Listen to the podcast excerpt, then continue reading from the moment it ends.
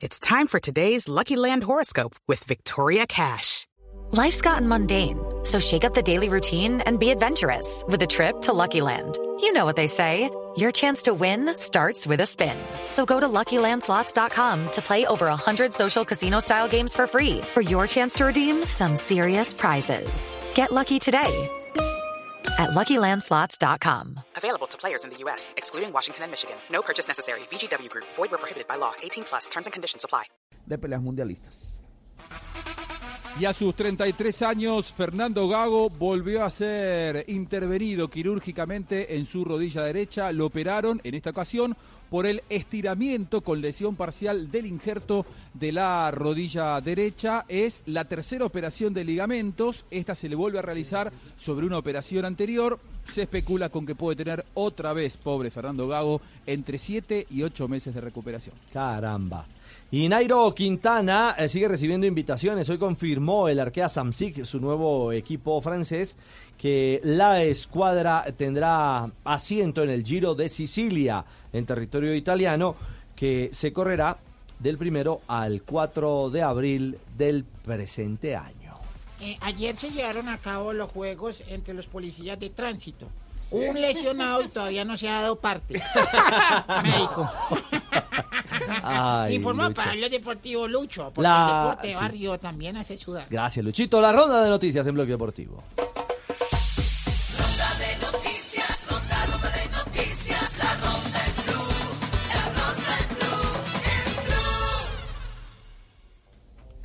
A esta hora avanza reunión. hay- había una reunión anunciada por parte de las futbolistas agremiadas de Colombia, ¿no? Sí, señor, por parte de, de Acolfoot Pro. Sí, pero que creo que, parte de la agremiación creo de que se tardó porque hemos estado allí atentos con Camilo Poveda. Cami, ¿hay algún anuncio al respecto eh, de parte de las jugadoras? Buenas tardes.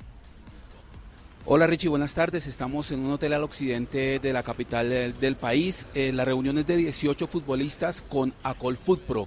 Eh, nos citaron para dar eh, declaraciones, pero aún no salen de, re- de la reunión. Lo que nos hemos enterado es que de acá va a salir un documento dirigido al presidente de la República, al ministro del Deporte Ernesto Lucena, a la vicepresidenta y al doctor eh, Jorge Enrique Vélez de la DIMAYOR que es- va a ser un pronunciamiento más o menos de 10 puntos en, don- en donde las jugadoras explican qué quieren para la próxima liga profesional, si se llegase a dar la liga profesional. Bueno, estamos atentos. Eso es sí. lo que están consolidando en este momento. Ujú. Y lo que también se discute y lo que se está diciendo acá eh, en el interior del salón es que posiblemente que ellas ven muy difícil que Colombia sea la sede del Mundial Femenino. Del que lo Mundial ven muy Femenino. difícil porque quieren Mundial, pero no hay liga. Bueno, de acuerdo, sí. Listo, quedamos atentos, eh, Cami, ante cualquier pronunciamiento eh, importante alrededor del fútbol femenino en nuestro país. Cuatro de la tarde, tres minutos. Negrita. están Estaremos ustedes? informando en Voz Populi por si algo. Sí, eh, llegaron las efemérides. Claro, Negrita, un día como en hoy. un día como hoy, en 1903, nace Matías Sindelar, considerado por muchos como el más grande futbolista austriaco de todos los tiempos. Fue apodado el Mozart del fútbol. ¿El mozo del fútbol? El Mozart. Ah, Mozart.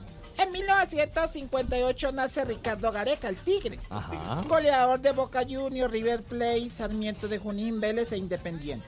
También vistió los colores del América de Cali, no se me adelante. En 1982 nace Justin Gatlin, atleta estadounidense, fue campeón olímpico de los 100 metros en 2004, campeón mundial de 100 metros y 200 metros en 2005, campeón mundial de los 100 metros en 2017. A Lo toda velocidad. Claro, muy bien. En 1986, como ya lo habíamos dicho, nace Radamel Falcao García, que ha vestido la camiseta de River Plate, del Porto, Atlético de Madrid, Mónaco, Chelsea, Manchester United y hoy con el Galatasaray. Ha marcado más de 300 goles en Europa. Y en un día como hoy están hablando dos amigas. A ver. Dos amigas hace un lunes estaban hablando y le dice la una a la otra, ay, pues para contarte que mi hijo está practicando natación. Y le dice la otra amiga, ve, ¿y qué tal le va? Me dijo, nada mal.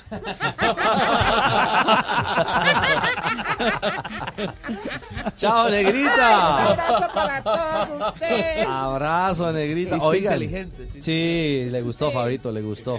Saque el flotador, Fabito Ibera. Sí, señor. Incluido, ¿no? Óigame.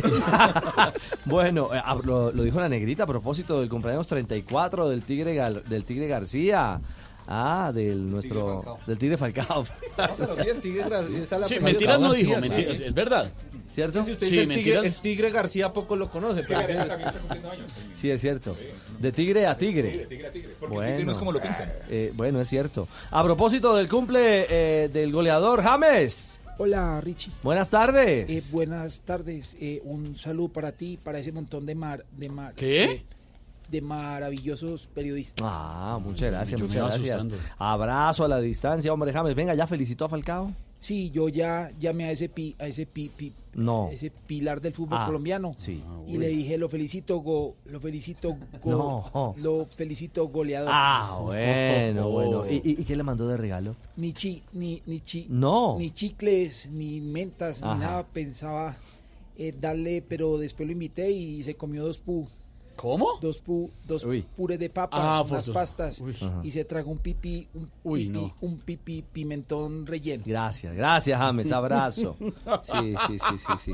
Y, y también tenemos en línea a Esteban, el cumpleañero. Ah, ah, el María, tigre. este- Sí, claro.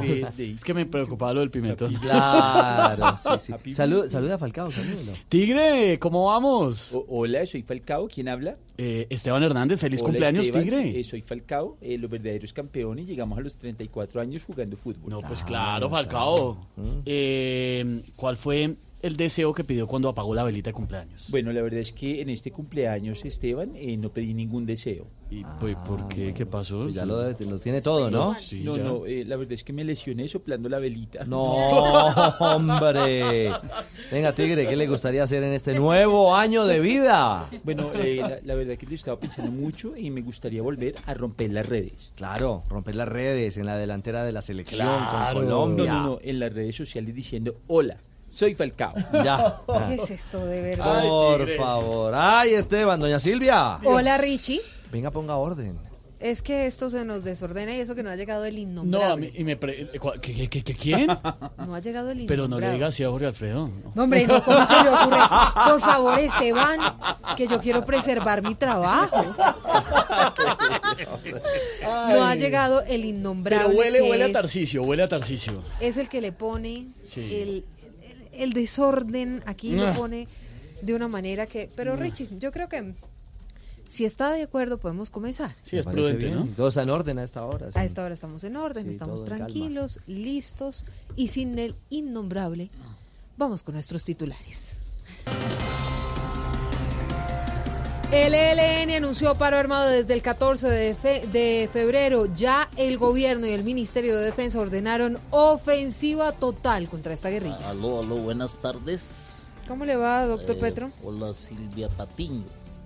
Yo les tengo una propuesta. ¿Qué será? Que en vez de paro, hagan un cacerolazo. Nos quieren asustar, además preocupar. Si ellos nos provocan, al gobierno le toca tener ya listo el plan y así fácil lograr que el pueblo esté tranquilo. Esta situación causa desolación. Ahora hay lamentos de muchos colombianos que sufren el terror, la violencia y el mal de los que hacen daño. Sorpresa en los Oscar. Parásito ganó el premio a mejor película. Me estás escuchando en Bogotá, ¿verdad? Ay, sí, señor. No me vuelvas a hablar de parásito, que estoy hasta la coronilla y el coronillo de Trump.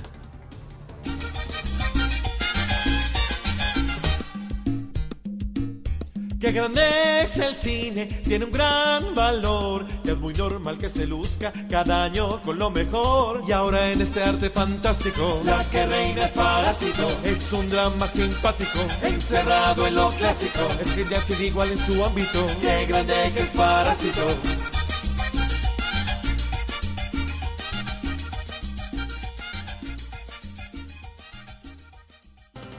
La Federación Internacional de Tenis absolvió al colombiano Robert Farah.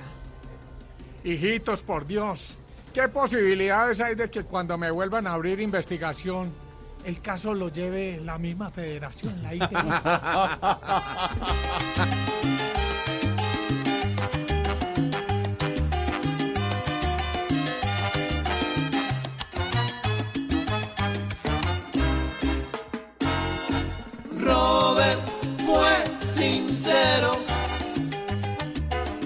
Esto se le hizo eterno.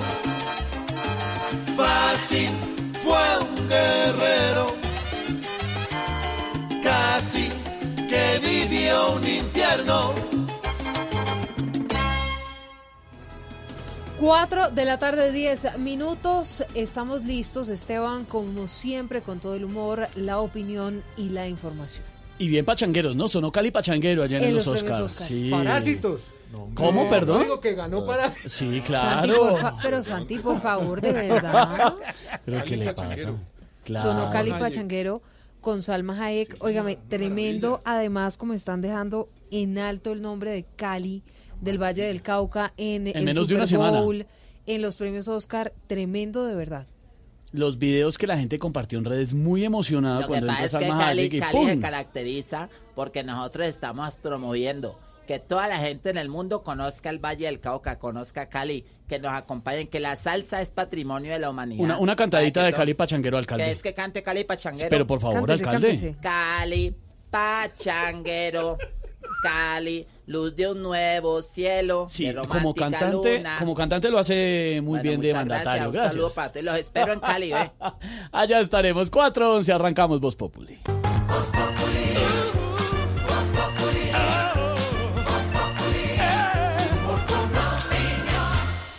Esta noche en Bla Bla Blue. A las 9 tendremos de invitada a la bellísima Carolina Cruz de Día a Día. Y para los que día a día tratan de dejar de fumar después de las 10 de la noche, vamos a hablar de instrucciones para dejar ese bendito cigarrillo que a muchos les cuesta tanto apagar. Y para que no se nos apaguen, a las 11 los oyentes se toman el programa en nuestra línea de Bla Bla Blue para hablar de lo que quieran, porque aquí hablamos todos y hablamos de todo. Bla Bla Blue. Ahora desde las 9 a las 12 de la noche. Conversaciones para gente despierta. Bla Bla Blue. Por Blue Radio y bluradio.com. La nueva alternativa. ¿Quieres pagar menos por viajar? Descarga la app de Turismo City o ingresa a turismocity.com y compara el precio de todos los buscadores con una sola búsqueda. Además, Turismo City te avisa cuando hay tiquetes muy baratos. Turismo City, paga menos por viajar. Turismo City, paga menos por viajar. Si quieres informarte, si quieres divertirte, quieres ilustrarte y también quieres reír. te informa, te ilustra y te divierte. Aquí el humor crea opinión. Oh yeah. Ujú. Todo se sabe bajo el sol. Los que suben, los que bajan, los que triunfan, los que tragan. Todos tendrán que darnos la lección.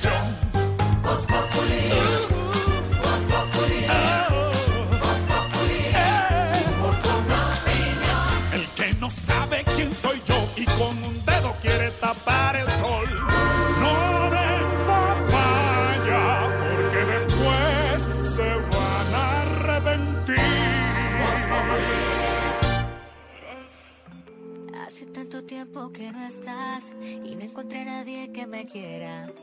Nadie me besó a tu manera y ya no tengo ganas de buscar. Yo seguí escuchando tu canción, la que te dediqué de primera.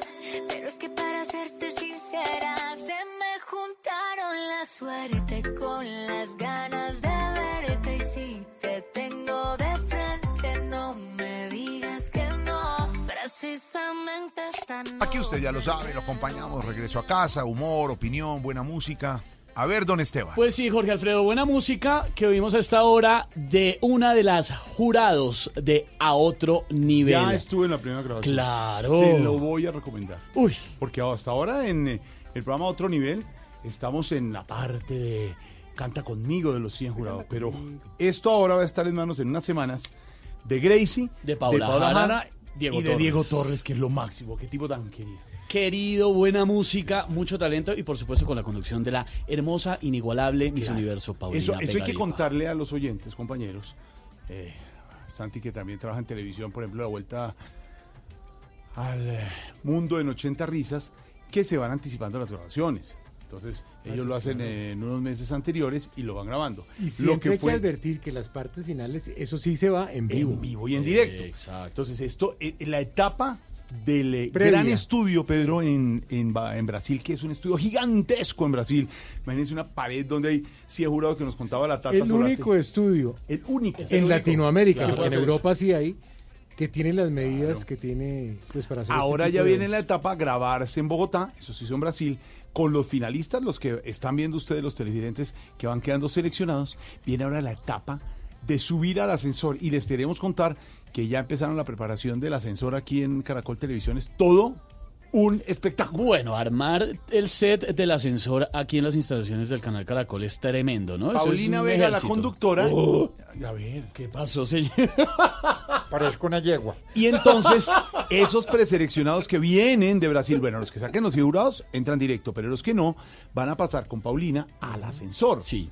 Empiezan a cantar en el primer piso del ascensor y si Paola, Gracie y Diego van confirmando, pues van Va subiendo, subiendo. un nivel hasta que llegan al estudio y cantan.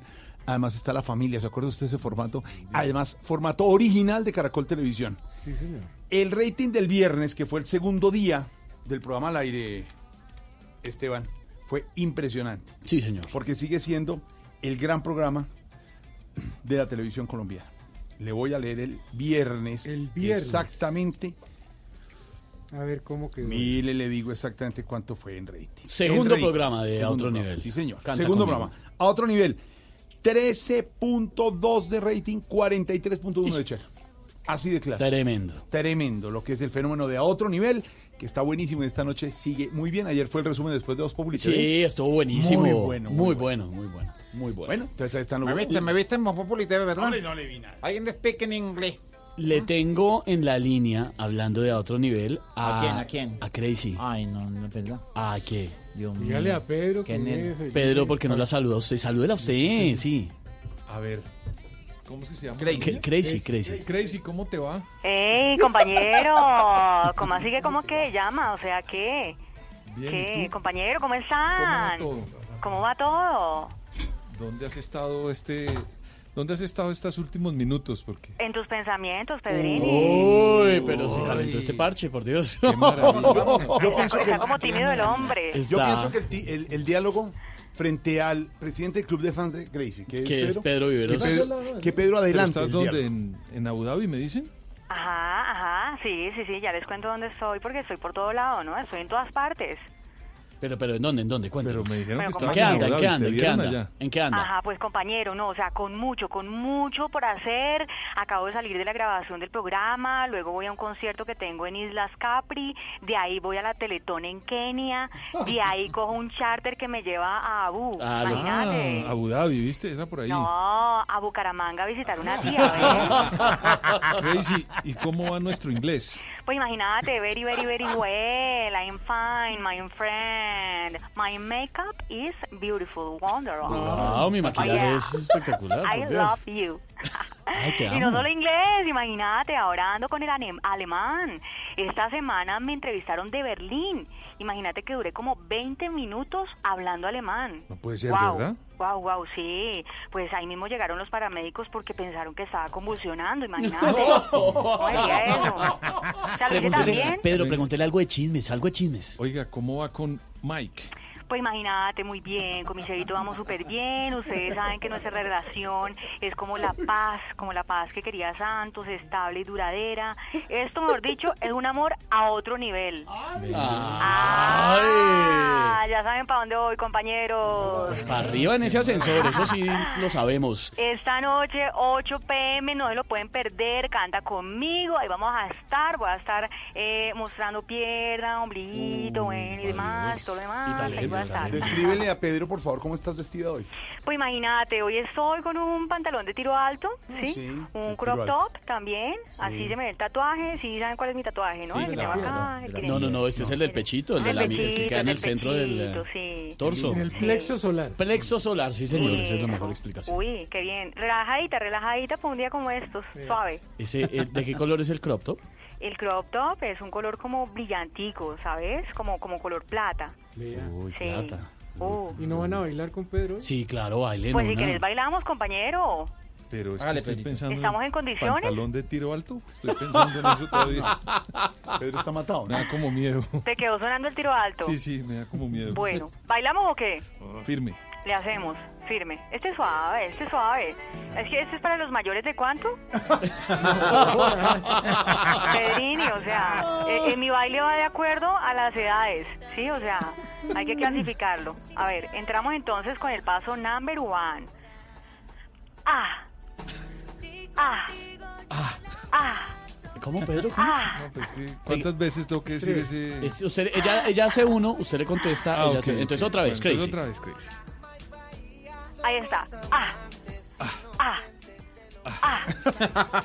Está un poquito... Bueno. Tomando Coca-Cola. Con dolor de estómago. No, está un poquito quedado Pedro. Se me está emocionando y tampoco, no, tampoco, tampoco, tampoco. Eh, Crazy, ¿cómo le ves la sensualidad a Pedro? Le falta, le falta, compañero. Está, está sabroso, pero le falta. O sea, todavía, A todavía ver si Peter, a ver si nuestro Peter puede. A ver, eh, Peter. eh. Peter, A ver, dame, dame tono. Peter, A ver, aquí estoy. hacele, hacele. Ah, Ah. Ah, Ah. ah. Wow. Igualitos. Peter ¿Cuál está mejor, otro Peter nivel. o Pedro? ¿Cuál es la diferencia? Ahora, ahora con los dos. ¿Van a bailar los dos? ¿Con los dos? Sí, sí, con los dos. Listo, entonces vamos a hacer este pasito. Mira, el pasito yo lo estoy haciendo ya, ¿sí? Sí. A ver. A ver, espérate, espérate, espérate, espérate. Ahí, ahí, ahí estoy, ahí estoy. Ah, ah, ah. Eso parecen un par de señores agonizando, básicamente. Los que están convulsionando yo creo que son Pedro y Peter. Están agonizando. No, qué Pero, angustia. pero ahora nos piden nuestros compañeros de digital la competencia del baile. Crazy y Pedro versus Peter. Vamos listos. ¿Listos? A ver, ¿Arranco yo? A ver, arranca. ¿Arranco yo? Y primero Pedro y después Peter. A ver Listo, pues Listo, arranco va. yo entonces. A la una, a la one, a la two y a la three. Vamos. Ah. Ah. Ah. Ah. Parece un juego de un partido de tenis. tenis, ¿Qué es esto? no, ¿Qué es estoy esto, tratando de- Estoy tratando de simular el juego de Están votando nuestros compañeros de digital. Eh, ¿Cuál de los dos gana? ¿Pedro o Peter? Vamos, Crazy. Otra vez. Primero Pedro. Pero, pero baila primero con uno y luego con Sí, el otro, primero con ¿cierto? Es Pedro. que se le coló ahí Peter. Primero con Pedro. ¿Quién es más sensual? ¿Pedro o Peter? Primero con Pedro. Primero, Primero con con Pedro. Pedro. A ver, Peter, aguántese. Pedro espere. primero. Pedrini. ¿Estamos listos? Firme. Respira. ¿Estás firme? Sí. Listo, pues. Vas a estar firme conmigo. A ver, vamos a ver. Ah. Ah. Ah, Ah. ah. Listo. Este fue Pedro Viveros. Ahora Peter. Peter. Listo. te Vamos a ver. escuchando, a ver, te cojo el ritmo. Peter. A ver. Ah. Ah, Ah. ah. Ah. Creo- No. creo hay- la Creo que hay diferencia. un empate. Hay un empate. No Empate cuál, antisensual de Pedro y. Peter. no se sabe cuál lo hizo peor. No. Me está, me está escribiendo la señora de don Pedro Viveros que si por favor evitamos que siga haciendo el oso. Chao, Crazy. Un abrazo. Chao, compañeros. 422.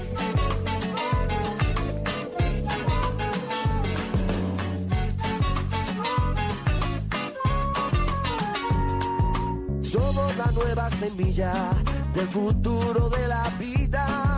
Somos los niños que cantan por la paz y la esperanza. Somos la nueva semilla del futuro de la vida. Somos los niños que cantan por la paz y la esperanza. Dame la mano, vamos todos a soñar. 423, abrazo a todos nuestros colegas. Ayer domingo 9 de febrero fue el día del periodista, día institucional, pero como era domingo, se ha pasado la celebración de algunos de nuestros colegas para el lunes. Incluso el viernes fueron entregados los premios CPB al periodismo. A todos nuestros colegas periodistas de Blue Radio, Noticias Caracol, de todos los medios de comunicación, un abrazo grande. A nuestros colegas, gracias por la labor que hacen. El oficio más lindo del mundo, decía García Márquez, señor don Pedro Vieros. ¿Y usted que ha incursionado en esto? Sí, ¿Le ha gustado? Una no? maravilla. Y la verdad es que todos los días uno, gracias al periodismo, se entera de muchas cosas, amplía en, en democracia, Jorge Alfredo, muchas, digamos, temores y dudas, gracias a la información de los medios de comunicación libres, abiertos y pues de cualquier índole, siempre y cuando sean eh, sensatos y respetuosos con el manejo de la información. Tres premios se llevó el espectador, ¿no? Sí, señor. Muy bien, a Batieron. los amigos del espectador, a nuestros amigos de Cromos, de Noticias Caracol, de Blue Radio, un aplauso, un abrazo. Gracias. Hoy es el Día del Periodista en términos de día hábil. Y aquí, como nos toca a los periodistas, siempre el compromiso para seguir trabajando. Dame la mano, vamos todos a soñar con la paz. Dame la mano, vamos todos a soñar con la paz. Paz, paz, paz, paz, paz, paz. ¿Cómo se llama esta canción? Paz, paz, eh, expresidente. así se Pero- llama. diga, pero es tres veces. ¿Cómo se llama? Se llama paz. Paz, paz. Es que mire, mire que se me unen dos, dos temas, el que va a proponer usted ahora, señor Esteban, para los oyentes. A propósito del Día del Periodista, Pedro, nos ha llegado una tarjeta del Grupo Éxito, del doctor Carlos Mario Giraldo, de Claudia Patricio Moreno. Es una pieza, un, un eh, morral que han hecho de una colección, todos ponen diseñado por María Luisa Ortiz, una gran diseñadora colombiana. Pero oígame esta historia, de manera exclusiva para el éxito y confeccionada por víctimas y excombatientes. Oiga esto, Santiago. So, este morral está confeccionado por víctimas y excombatientes En de equipo, conflicto armado en. Colombia. Sí, Sí, señor. Víctimas y excombatientes. Este en específico fue hecho con uniformes en desuso de la Policía Nacional, recuperados, lavados, descosidos y planchados por personas en proceso de reincorporación y reintegración, desplazados y víctimas del conflicto. Hoy, estos morrales y estas bolsas que ah, tiene de muestra éxito, dice, nos llena de orgullo compartirla en este día especial, un símbolo de reparación de lo intangible con el que aportamos a la construcción de un nuevo país. Feliz Día del Periodista. Qué buena idea Qué bueno. que esto de Sí, uniformes que estuvieron bueno. de pronto en, en un combate, Sí. ¿no? De estos señores que fueron eh, en un momento combatientes y otros otros víctimas, hoy se unan para confeccionar algo que le va a servir a los niños para ir al colegio. Por eso hay que seguir creyendo en la paz. Claro. Este morral lo vamos a donar, por supuesto, Sí, a un niño para que vaya a su colegio, Muy chévere. para que estudie. No me lo puede dar a mí, que No, soy un niño. un No, niño. no, usted no, no, Niño es de un corazón, usted. Favor, que quiera estudiar, pero vale la pena para un niño Sí. que quiera estudiar. ¿Sabe por qué, Pedro? Porque vale la pena hablar de estos mensajes de paz, como decía el expresidente don Esteban, pero en cosas ya prácticas y claras. Este morral, le repito, confeccionado por víctimas y excombatientes. Este, esta tela eran uniformes en desuso de la Policía Nacional, recuperados y lavados y descosidos y ya confeccionados. Este morral va a ser para un niño para ir Yo a la escuela. un uniforme que tenía para que Ah, sí, hiciera también, en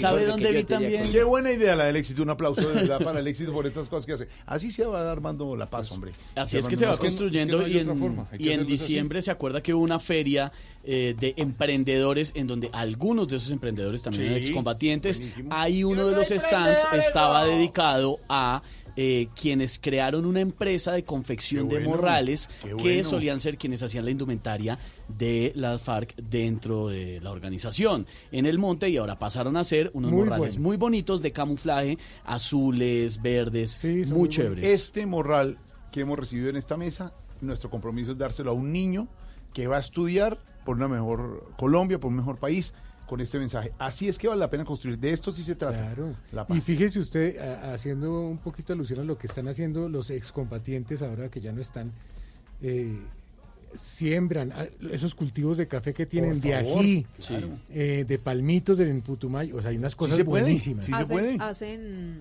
hacen también zapatos. Acuérdese que hay un gran empresario, el hijo de Warren Buffett, Buffett, que no me acuerdo en este momento su nombre, se- en segundos les voy a decir, pero que él incluso ha utilizado y se ha puesto estas botas que hacen excombatientes. Se los llevaron, ¿no? Al, Exactamente. Y, y el hijo de Warren Buffett estuvo, eh, creo, me parece que es la, la, mm, segunda vez que estuvo, que ha estado en Colombia, estuvo hace un par de días anunciando millonarias inversiones en uh, uno de los departamentos más golpeados por la violencia, el, Catatu- el, el departamento Norte de norte de Santander. Santander en la zona del Catatumbo.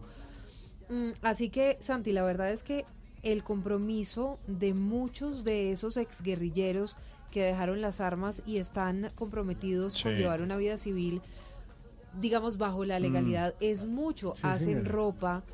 Mi hermana, por ejemplo, tiene una, una falda hecha por excombatientes, hacen zapatos, hacen, tienen cultivos de café, se ganaron, Ganaron el premio premios. al mejor café en uno de los ¿Cuándo concursos más la... importantes. Ah, ¿tú tienes la falda o...? Ah, ¿Quieres que traiga la hermana o la falda? ¿Traigo la hermana o la falda, Santi? Pues las dos cosas. Bueno, la hermana y la falda. De una vez O sea, usted conocemos trae los la falda en la mano y la hermana aparte.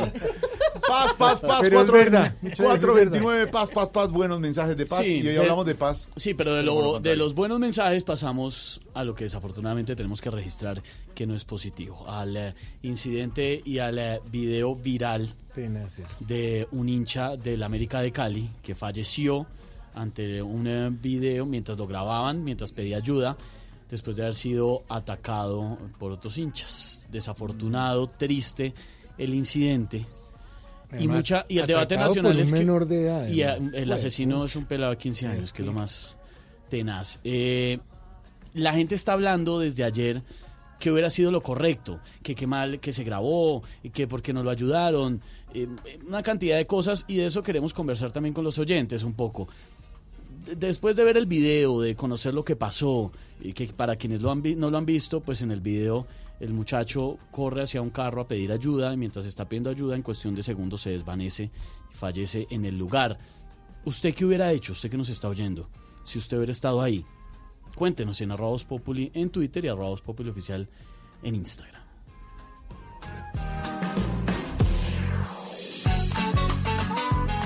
Padre Linero, no terminamos de registrar nosotros, como venimos hablando con Silvia y nuestros compañeros, de la muerte de un hincha del América.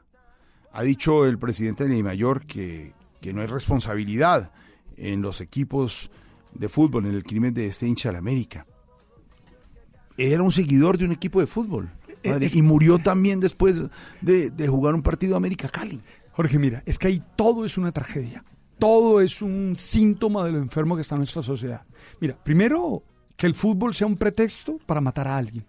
Porque, dígase o no, tenían camisetas del equipo y eran y lo- al asesino lo mm, capturan en el estadio. Entonces, desligarlo del fútbol no es fácil. Obvio que no es una responsabilidad de los equipos. Los equipos no, no patrocinaron que eso sucediera. Evidente que no, pero no se puede soslayar el tema. Dos, tiene 15 años el, el- el asesino. Sí, Eso es una tragedia. Pero tres, a mí me sigue impactando mucho.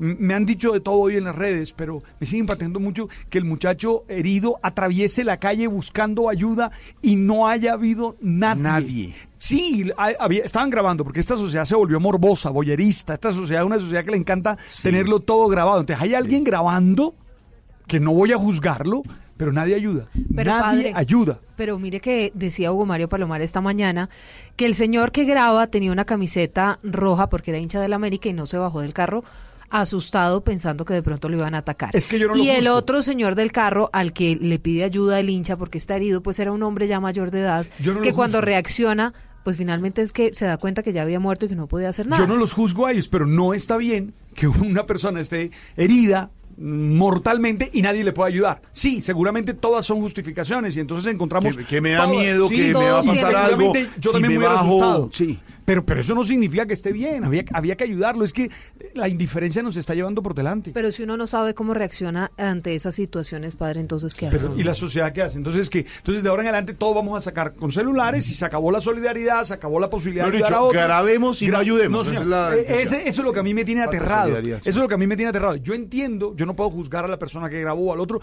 porque, claro, uno no sabe cómo va a reaccionar, pero que no haya habido nadie que iba a ayudar. No, otro me dijo, pero es que las heridas eran mortales y de todas maneras iba a morir. Sí, pero, pero, pero alguien tiene que intentar hacer algo. O es que todos vamos a vivir eh, eh, escondidos, con miedo. O es que de ahora en adelante nos ganó el miedo y el miedo nos llevó por delante. Pero ¿u- u- ¿usted le parece, ya hablando sobre este tema de la grabación en vez de la solidaridad, porque así es y ha sido el debate de hoy en las redes y en los medios, que somos ya una sociedad boyerista? Grabemos, Morbosa. mostremos, subamos eso a las redes. Morbosa. Y, y venga, le muestro cómo fue que este señor se murió. Y, y que por ahí, No, pero tampoco. De, de segundo, el video sirva para detener a alguien, bueno, lo entiendo, pero realmente nos volvimos una sociedad morbosa, una sociedad que le gusta la sangre, que le gusta el dolor. Yo no sé si tú has podido ver el video, yo realmente no lo pude ver. Es que ver cómo le entran las puñaladas a mí particularmente me, me genera todo. Yo digo, perdimos la humanidad. Casi que grabaron, casi que transmitieron en vivo el asesinato del Sin muchacho. tratar de juzgar lo que hizo el señor de la grabación del carro, pero lo que ha debido hacer, porque es fácil hablar uno después Claro, de los claro. acontecimientos. Sí, Y desde aquí es muy fácil. Y desde aquí es muy fácil. Es no grave y más bien Ay, ayude. ayude. Eso es lo que yo creo. Levante la víctima y llévelo a un hospital. Claro, otro me dijo, ¿y qué tal que se le muera la víctima en el Sí. carro? Se le se el rollazo un lío, un rollazo, todo eso lo entiendo, pero en el deber ser, y a mí me toca hablar del deber ser. En el deber ser, la sociedad tiene que ser solidaria y tiene que colaborar al que está vuelto nada. Padre, pero si usted siente que su vida también está en riesgo, entonces pone su vida en riesgo por ayudar a alguien. Sí, obvio, así tiene que ser. Así tendría que ser en una sociedad sana, donde todos nos entendemos que padre. nos tenemos que ayudar unos a otros. Porque es que si no, no salgamos a la calle porque tenemos mucho miedo. Claro. Como mi vida está en riesgo, entonces ahora en adelante no ayudo a nadie. Tarea, ser solidaria. Ser solidario es nuestra tarea de hoy. Claro, padre, pero, pero, pero, pero párele bolas a esto. En realidad, Mm. también eh, la grabación es un acto de denuncia y algo que tenemos los ciudadanos desde hace ya varios años es una herramienta en la mano, un celular para poder denunciar este tipo de hechos. Esa muerte hubiera pasado inadvertida si el ciudadano no graba el- y registra el suceso. Yo creo que el señor del carro no tenía ni idea que cuando estaba grabando el muchacho iba a fallecer ahí precisamente. Pero que nos cuenten los oyentes hasta ahora en las redes de Voz Populi. Si hubieran estado ahí, en ese momento, en el momento de la grabación, ¿qué hubieran hecho? Arroba Voz Populi en Twitter y arroba Voz Populi Oficial en Instagram.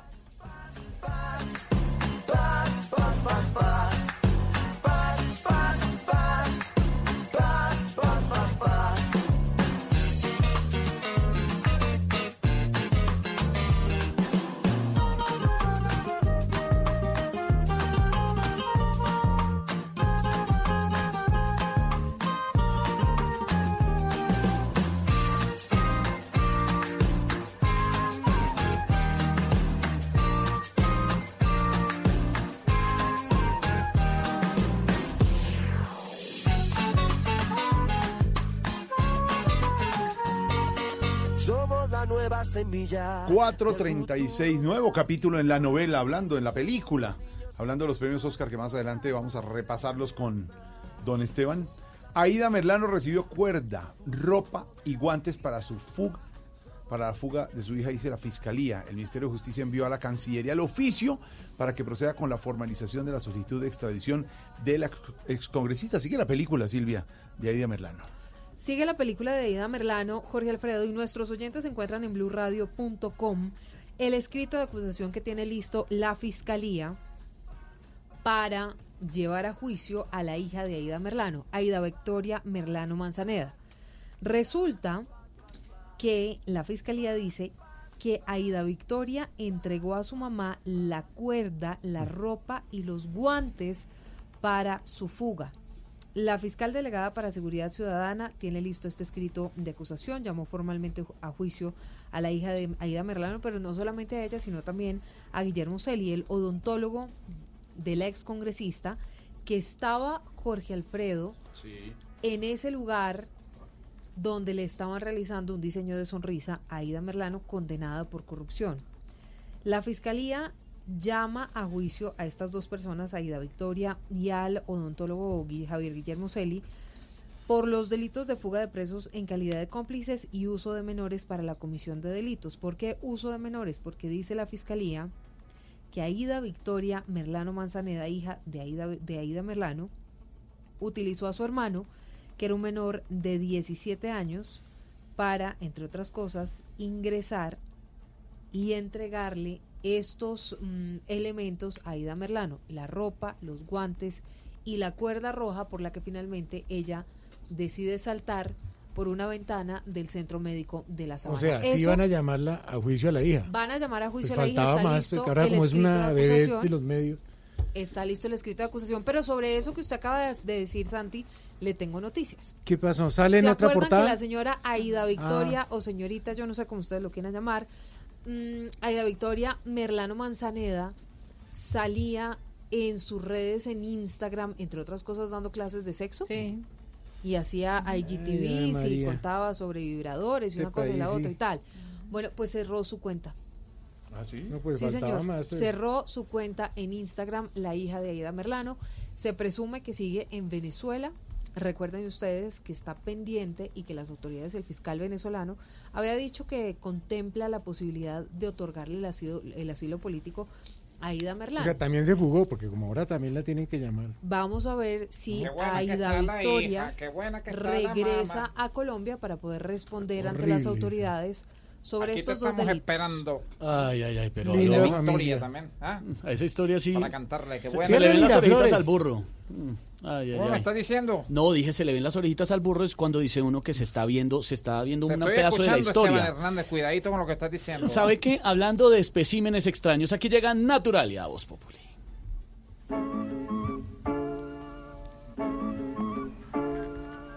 Hola amigos, bienvenidos a una nueva emisión de Natural, la historia de los animales y los animales en la historia. Hoy hablaremos sobre un raro espécimen parece inofensivo, pero no lo es. La Cebraída merlano. También es conocida por su nombre científico como Deculus porlaventanus. Esta especie, debido a sus largas patas, corre rápido para no ser presa fácil y logra saltar alturas de varios pisos sin lastimarse. En esta ventana que ustedes van a ver a continuación, hacia aproximadamente las 3 y cuarto de la tarde, es que la excongresista baja por una soga roja hacia el piso y se da un fuerte golpe en este lugar. donde me tenían secuestrada porque yo no estaba fugada. A mí me secuestraron luego de que yo me lanzara de la cuerda y me montara en esa moto. La cebraida es un animal de tierra caliente, endémica de la costa. Su pelaje le permite camuflarse y emigrar a otros países ante cualquier amenaza. Aunque no es un ave, posee ciertas características del pavo real, porque en cautiverio no muestra altivez ni exhibe su flamante cola y agacha la cabeza de esta manera. Primero que todo quiero pedirle excusa a la República Bolivariana de Venezuela por mi ingreso al país de una manera ilegal. Aún no se ha comprobado por la Sociedad Protectora de Aidamales, pero según estudios realizados a sus relinchos, ella misma se considera una especie en vía de extinción. Una fuga que organizaron y que único, el único propósito de esa fuga fue asesinarme posteriormente, que me sacaran de la institución en donde yo estaba recluida. Aunque esta especie parece inofensiva, cuando abre sus fauces es muy peligrosa. Este pequeño pero inteligente animal abre huecos en varios lugares y almacena en su corral muchas pruebas para épocas de necesidad. Toda esta información que yo tengo y que tengo pruebas, que tengo videos, que tengo audios, que, que tengo no solamente eso, que también tengo pruebas escritas, contratos y licitaciones que fueron hechas amañadas. Esta especie creció entre las hienas y bajo la protección del gerleilefante, quien al parecer después la atrapó peligrosamente con su trompa. La cebraida ha desarrollado una terrible fobia a las cucarachar. y que fui apoyada por Arturo Char y terminé yo presa y condenada a 15 años cuando los verdaderos responsables y los verdaderos corruptos están libres en su casa. Y bien amigos, hasta aquí esta emisión de Naturalia. Nos veremos muy pronto en otra emisión de la historia de los animales y los animales en su histeria.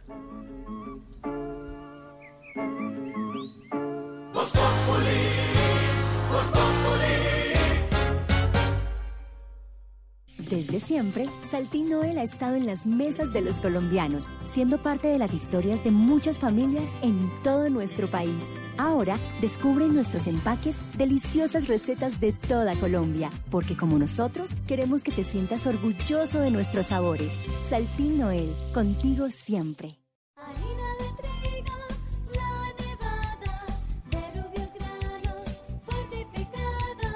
Más alimento,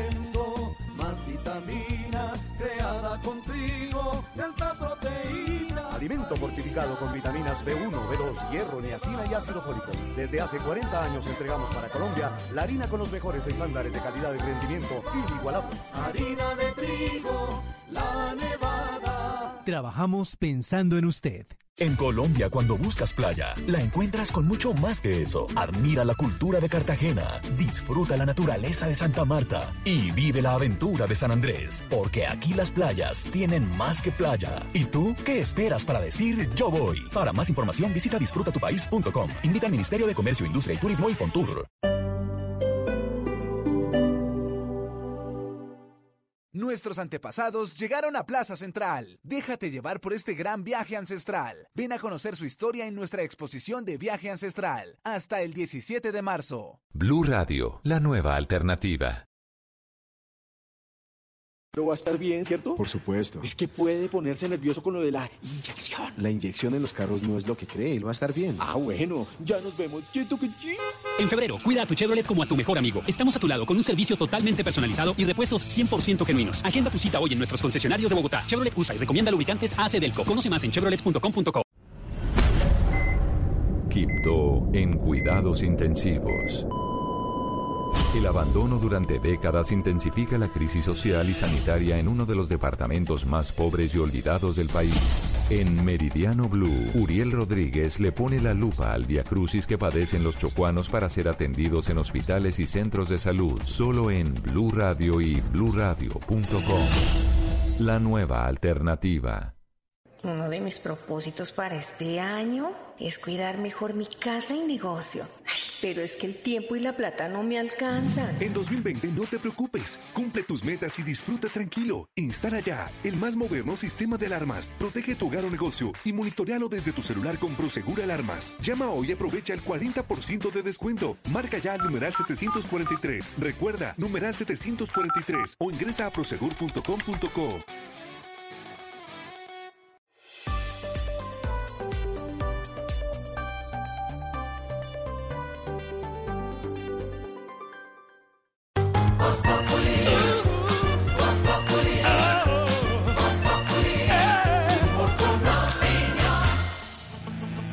4 de la tarde, 45 minutos. Aquí los acompañamos a ustedes eh, con humor, con opinión, pero también con información. Hoy lunes, en el cual estamos además conmemorando un día del periodista. Fue ayer 9, pero hoy día de trabajo, también día hábil, donde estamos celebrando el día del periodista. La captura, Silvia, ¿en dónde? Oiga, mejor Alfredo, la que hicieron las autoridades en San Vicente del Caguán de un concejal que presuntamente informaba a las disidencias de las FARC sobre posibles víctimas de extorsión y después se encargaba de citarlos y cobrar el dinero que le estaban exigiendo a las víctimas. Damián. La policía confirmó a Blue Radio que en la vereda Campo Hermoso, zona rural de San Vicente del Caguán en Caquetá, fue capturado con orden judicial por el delito de extorsión el concejal reelegido de ese municipio, Jorge Iván Suaza. Las primeras versiones de las autoridades sobre el funcionario lo vinculan como integrante de las milicias de la estructura 40 de las disidencias de las FARC. Desde allí es señalado de recolectar información de posibles víctimas para extorsionarlas. Después los citaba y les cobraba el dinero. El concejal de San Vicente del Caguán, elegido en 2019 por el Partido Liberal, tendría entre sus víctimas a una multinacional, una exgobernadora del Caquetá y varias empresas de transporte de petróleo y público. Ese, Cuatro. pues la detención, Silvia. Y la otra, la captura. Y la otra noticia del día es el paro que continúa en las estaciones de servicio en La Guajira. ¿Por qué? 195 estaciones, Jorge Alfredo, porque según los trabajadores el gobierno no ha aumentado el cupo de combustible subsidiado y tampoco ha cumplido con la promesa de resolver la escasez que hay en la frontera. Esto tiene desesperados a los habitantes de la zona. Joner Alvarado. Aunque las autoridades gubernamentales han entablado conversaciones con el gobierno nacional para buscar una salida al paro de parte de las estaciones de combustible en La Guajira, el paro ya completó ocho días y estos dicen que aún no ven voluntad de parte de las autoridades de atender la solicitud del aumento del cupo de combustible subsidiado para La Guajira. Así lo dio a conocer César Sierra, uno de los líderes de este paro. y hasta el momento lo único que hemos conseguido pues es de que el gobernador haya citado al viceministro para el día de hoy por la tarde o para el día de mañana por la mañana y hasta el 14 que se presente la ministra de Minas y Energía. Los propietarios de las estaciones de servicio dicen que hablarían con la ministra de Minas y Energías siempre y cuando haya acuerdos con beneficios para el departamento. Pues ojalá sea Así sea, John y que la ministra tome urgentes decisiones porque ya son, como usted nos cuenta, 195 estaciones de servicio en La Guajira en parálisis. Continúan las heladas en la sabana de Bogotá y cobrando muchos cultivos. Oigan, es tremenda la situación, Jorge Alfredo. Los campesinos de Subachoque están haciendo un llamado de urgencia al gobierno para recibir ayuda y poder superar las pérdidas millonarias que ha provocado el aumento de hasta un 60% en el precio de la fruta los cultivos están completamente dañados, quemados y esto pues genera una zozobra impresionante dentro de todos los cultivadores sobre todo no solamente en la sabana de, Bogotá, sino también en el departamento de Boyacá. Isabel, usted estuvo en su achoque, en todos los cultivos de fresas, ¿qué es lo que está pasando? Diario, más o menos un millón, millón y medio de pesos. Escuchamos a Jesús Ortega, un cultivador de fresa aquí en Subachoque. La cifra que nos dio el millón quinientos mil pesos es lo que deja la producción a diario. Sin embargo, por las heladas no están llegando ni siquiera a los 500 mil pesos al día. Hay preocupación y la necesidad de ayuda para superar las pérdidas que deja esta temporada seca. La semana pasada, más de 60 hectáreas de fresa se llenaron de hielo y la cosecha se dañó completamente. Pedro Gialte es uno de los cultivadores. Escuchemos. Al gobierno nacional pues que nos diera algo de una ayuda para todos los cultivadores de fresa, porque estas son las pérdidas muy grandes. Don Pedro, ¿cuántas familias son ustedes aquí en la región cultivando fresa? Estamos cultivando fresa, somos de Nariño. Pues más o menos aquí vivimos como 20 familias. Además de los agricultores, quienes más se han visto afectados son los negocios de fresas con cremas que hay sobre la vía, pues por la escasez tuvieron que cerrar sus negocios desde el viernes pasado. Y lo que falta, estamos pendientes del IDEAM sobre el clima. Hay fuertes calores en Bogotá en el día y por la noche y a la madrugada heladas que afectan, como nos dice Isabel, a los cultivos. Eh, ¿Cómo irá lo de las flores? Porque ahorita viene San mm, Valentín. San Valentín próximo Pues fíjese, Santi, que decía el ministro que no hay problema con las flores y que todos los cultivos de flores y las exportaciones de las toneladas de flores que se van a hacer al exterior por San Valentín están bien. Ah, Porque acuérdense que ellos tienen una serie de invernaderos y ya están, casi que los floricultores ya están muy preparados y tienen mucha tecnología para evitar que las heladas afecten estos cultivos, sobre todo por la época. Entonces les ponen calor, en esos invernaderos los protegen mucho y protegen los cultivos. Entonces decía el ministro que por ahora el tema de las flores, de las rosas sobre todo, está, mm, digamos, está, no tiene ningún problema y que toda la carga que va a ser exportada pues está bien. Ah, bueno, esa platica está segura. Esa plata está segura. La que no está segura es la de, por ejemplo, las hortalizas, eh, las fresas, entre otras. Como si no tuviera problemas Venezuela y no generara informaciones y noticias. La historia de este hombre que dice la justicia y los investigadores de Venezuela tenía secuestrados por 20 y 30 años a cuatro mujeres en tres casas diferentes es terrible. Jorge Alfredo, yo creo que usted lo ha visto en películas, todo lo hemos visto en películas, en documentales, en series, sobre esas historias macabras que se dan sobre todo en los Estados Unidos de hombres que secuestran a mujeres, las mantienen 10, 20, 30 años.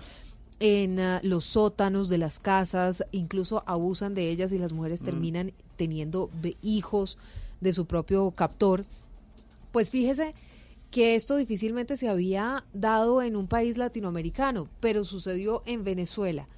Un hombre es señalado de tener secuestradas por 20 y 30 años a cuatro mujeres. Ah, en tres casas diferentes de edificios en Caracas. Una de ellas incluso tenía una hija. Y la historia es tan tremenda que durante 30 años una de estas mujeres comió arroz con huevo todos los días. Y, y al señor lo describían los vecinos y los amigos Qué tipo tan amable y servicial. Positivo, querido, saluda. Ese es el perfil del psicópata. Queridísimo por fuera y por dentro las tienen cerradas. 20 y, 30 años. Una de ellas, el hombre sale, oígame, no les tenía ni siquiera luz. Entonces, ah. cuando se acababa el día, cuando caía la noche, ese hombre, pues las dejaba completamente oscuras. A oscuras, con, mm. obviamente todo el edificio, las ventanas del apartamento tapadas, entre otras cosas. Mm, y, eh, y, una de ellas, un día se da cuenta que el hombre dejó una de las puertas abiertas. No, no, no. Y así es que descubren cómo se puede, ¿Qué se pasa, puede escapar Peter? y puede pedir ayuda. Creo que quede claro que todas las personas que saludamos y somos amables. No, somos hombre. ¿Qué le ocurre, hombre? No, no estamos diciendo. Pero cuando dicen perfil psicópata. No estamos diciendo que todos, pero los psicópatas tienen esas características. En las películas, como dice Silvia, Sí. la película, el tipo es amabilísimo por fuera, tiene una muy buena vida y por dentro, en, por allá en los sótanos, escondiendo gente. En el sótano tiene personas Terrible, secuestradas. terrible. Pues días, esto fue ¿cómo lo que estás? pasó. Te, te quiero saludar y te Ay, quiero qué secuestrar. miedo, qué miedo. Por favor, de verdad. Esto fue lo que pasó en Caracas. Santiago Martínez estuvo hablando con este abogado que fue identificado por las autoridades como Matías Salazar Santiago. Sí, buenas tardes. Como una persona afable, siempre bien vestida y hasta servicial, describen vecinos y conocidos a Matías Salazar, también llamado el Gordo Matías, este hombre que es señalado de haber tenido en cautiverio por décadas a cuatro mujeres, una de ellas su hija. Muchos señalan que era un tipo amistoso, que tenía buena relación con todos y aunque en el edificio donde tenía dos apartamentos y a tres de las cuatro mujeres algunos rumores y sospechas siempre surgían alrededor de él, lo cierto es que nunca hubo una denuncia concreta y no fue sino hasta hace dos semanas que una de ellas escapó, la que tenía 32 años secuestrada, que se conoce esta historia. Sin embargo, el abogado de este hombre negó este lunes todos los señalamientos. El señor Matías, público y notorio, vamos a responsable esta palabra. Él tiene tres señoras. La señora María, su esposa. La segunda, que sale también, Fanny. Y Morela, la tercera. Cada una tiene su casa, su celular, su vehículo. Entonces no, no se habla de, de secuestro, voluntad propia, sentimental. Actualmente este hombre está detenido e imputado por cuatro delitos que son violencia sexual, esclavitud sexual, inducción al suicidio y violencia psicológica. Desde Caracas, Santiago Martínez, Blue Radio. Terrible, terrible esa novela. Esa es la típica, como decían acá, que es historia, como para esas series macabras. Claro. En- Ahora solo falta que la plataformas. Merlano diga que está en un apartamento de... Más o menos. No, y que está secuestrado. Si la secuestraron bajándose de una moto. Por eso. No puede ser. Desculando y cae en una moto. Ay, ay, ay. En nuestra aplaudida, recordada y muy... Trágica. Oso- No sí, sé, trágica. trágica, Sí. claro. Sí, Lo que pasó con el hincha de América de Cali. sí. Aplaudida, recordada y muy trágica. Sección de... ¡Qué belleza! Oiga esto que les va a contar Silvia, porque tiene que ver con los estudiantes en Colombia. Escuchen esto. Óigame, Jorge Alfredo, pues es que la Corte Constitucional y la Procuraduría están diciendo que llegan una gran cantidad de casos a la Corte que tienen que ver con las tareas que las universidades le están dejando a los estudiantes. ¿A usted le Mm. mandaban tareas cuando era estudiante universitario? No. Pero claro. Y ¿Sí? entrevistaba a uno, Sí. tenía, por ejemplo, el reto. Le y dejan pasa trabajos, ahora pero le dejaban trabajos, pero tareas. tareas, claro. Y en Semana Santa, en y- y vacaciones. claro. No. Y, y lea libros. y- Tarea y, es tarea. ¿Y qué tal, Sí. y qué tal esa entrevistar al periodista Sí. tal, en comunicación? Y esa era la tarea, sí, Ah, claro. ¿Verdad? Bueno, a mí me toca hacer crónicas. con- con la de cámara todo. beta. ¿Cómo, cómo era? ¿Cómo era? ¿Cómo? La esa vaina. Con multipin. Ah, ¿Usted sabe con qué es beta- no, sabe no, qué es un no tengo la multipin? menoría. Betacam sí, la cámara Las grande. cámaras en nuestra época, cuando comenzamos, eran cámaras, por ejemplo, de formato tres cuartos, eh, Esteban. Inmenso Y entonces Ah, el de casete estaba la cámara sí independiente a la casetera.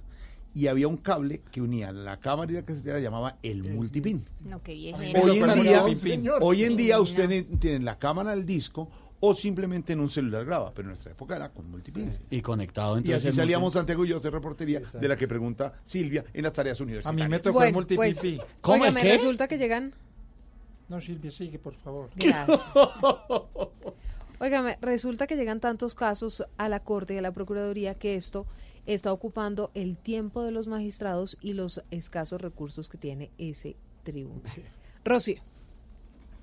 En la Corte Constitucional el panorama es de expedientes voluminosos por donde se vea y parte de ese trabajo son las tareas universitarias que piden a estudiantes para demandar normas para que los magistrados las estudien, lo que ha puesto a la Corte en un permanente desgaste. Y es que esta situación también llegó incluso a la Procuraduría General de la Nación que evidenció que un estudiante presentó la misma demanda que ya había presentado otra estudiante e hizo un fuerte llamado de atención y ha señalado que es una actitud con la que se presenta un caso y dice que esto va en contra de la ética y de la seriedad de esos escritos. Además que se evidencia una actitud insolidaria con el tiempo y los escasos recursos de la Corte. Los rectores de las universidades como la del Externado, en cabeza de Juan Carlos Henao y del Rosario, Alberto Gaitán, se pronuncian sobre esta situación. Yo creo que universidades que hagan eso las deberían sancionar. Consideramos que hay escenarios mucho más apropiados, por ejemplo, a nivel de las clínicas, precisamente mediante la generación de acciones de tipo constitucional. La Corte Constitucional ha hecho un llamado de atención a las universidades para que esta situación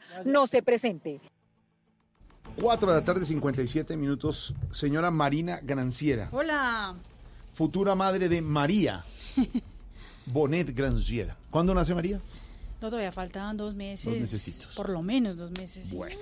Ya Señora- Para Tokio, para, para, para Tokio 2020. Señora Marina Granciera, eh, he leído muchas críticas a la selección Colombia sub-23 después Ujú. del cuadrangular, pero pues llegamos hasta el último momento. No, no, del pues, último- ¿y pero la idea era clasificar a Tokio. No, el punto era clasificar a Tokio, exactamente. Lo que pasa es que, pues, en mi visión, eh, mi humilde visión sobre el tema, es que eh, clasificaron, no hubo ninguna sorpresa, clasificaron los dos equipos que estaban más preparados para clasificar, que era Argentina y la selección de Brasil. Ahora, eh, creo que se podía haber hecho un mejor papel. Yo creo que tal vez hubiera podido hacer mejor papel, sobre todo en el último partido. Creo que Colombia hubiera podido salir por lo menos con la cabeza en alto del, del torneo, por más de que no haya clasificado a Tokio 2020, porque a ver, dos solamente dos plazas para 10 equipos realmente Es poco, no es mucho. Pero entonces, Hoy estamos sabiendo compitiendo con los tres mundialistas, Brasil, Argentina y Uruguay. Exactamente. Final. Pero entonces, si queremos... Tradición mundialista, Creo ¿no? yo, pues exacto. No hubo sorpresas, clasificaron los dos más opcionados para poder llegar a Tokio. eh, pero yo creo que si uno quiere soñar y uno quiere prepararse, pues puede pre- pensar ya en París 2024, ¿por qué no?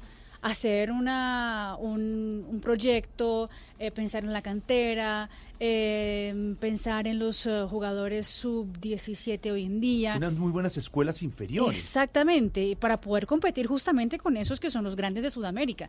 ¿Por qué no podemos pensar en eso? Pero eso requiere de planeación, requiere de estar mirando, requiere de continuidad del cuerpo técnico para poder no solamente pues llegar uno y entonces decir, ay, no me gustan los que ya habían seleccionado, voy a pedir a otros.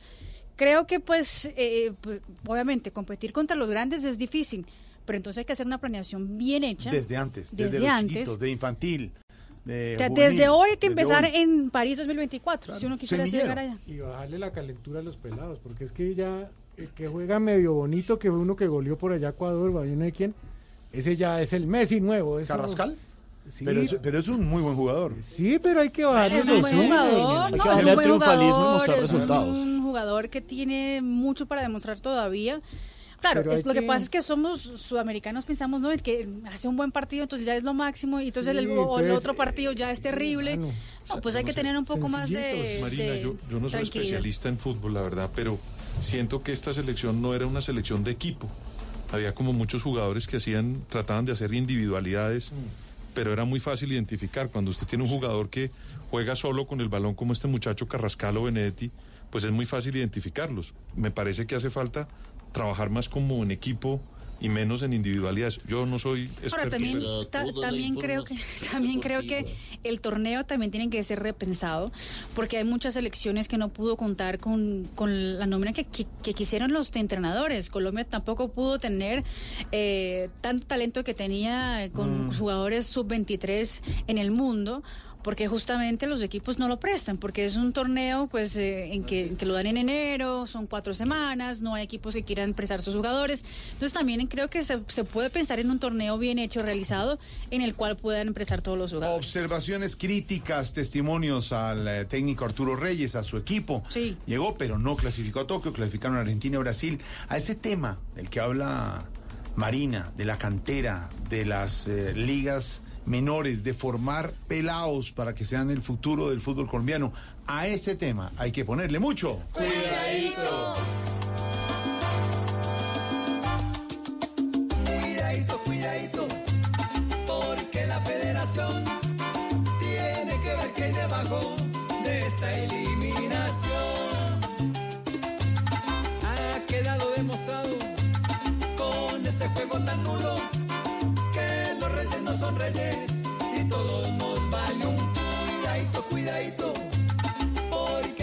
selección no puede perder el fútbol que tiene de exportación. Con el talento que existe, no es tan normal que se pierda y los jóvenes terminen despachados para la cuidadito, cuidadito. Busquen una reacción, que a Tokio van los muchachos, pero armando una excursión.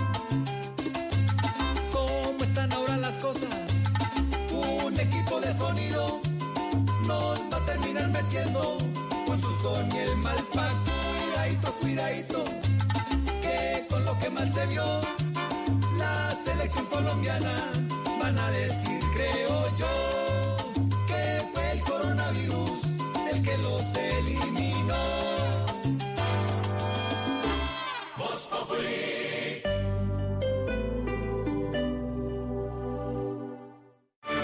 El Teatro Mayor Julio Mario Santo Domingo en coproducción con la Orquesta Filarmónica de Bogotá presenta Don Giovanni de Mozart bajo la dirección escénica de Marcelo Lombardero 25, 27 y 29 de febrero. Compre ya sus entradas a través de primera fila o en taquillas del teatro. Apoya a Bancolombia y Caracol Televisión. Invita a Blue Radio y Alcaldía de Bogotá. Más información www.teatromayor.org. Código PULEP YRL 788. Estás escuchando Blue Radio y bluradio.com. Blue Radio crece.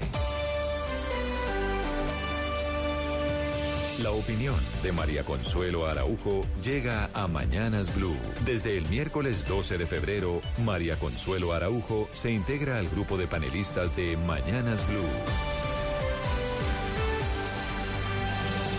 Blue Radio y bluradio.com, la nueva alternativa. Pero va a estar bien, ¿cierto? Por supuesto. Es que puede ponerse nervioso con lo de la inyección. La inyección en los carros no es lo que cree, él va a estar bien. Ah, bueno, ya nos vemos. Siento que sí.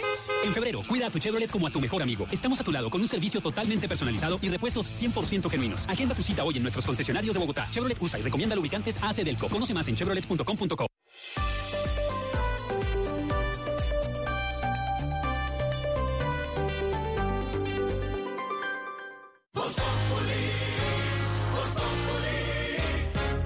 Si quieres informarte, si quieres divertirte, si quieres ilustrarte y también quieres reír.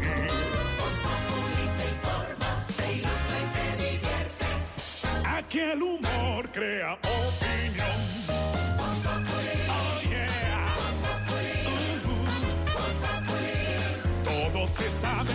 El sol. Los que suben, los que bajan, los que triunfan, los que tragan. Todos tendrán que darnos la lección.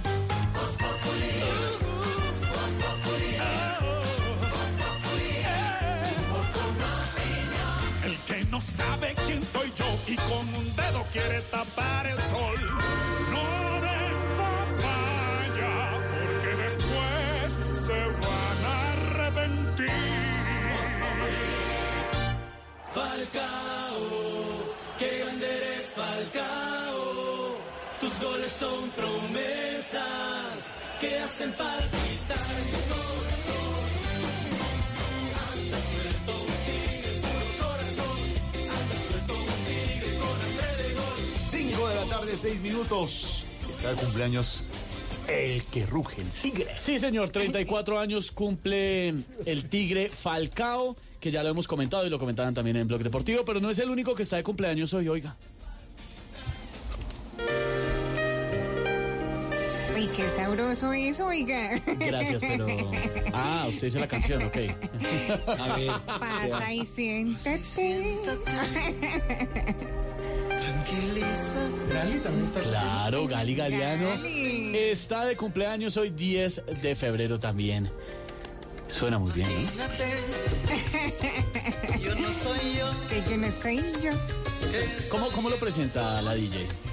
Aquí está con todos ustedes uno de los hombres que suena muy bien en cualquier género musical. Él es eh, Gali Galeano. Súbele, hijo tico. Hey, hey, hey. de papel. Un amante improvisado, misterioso, apasionado,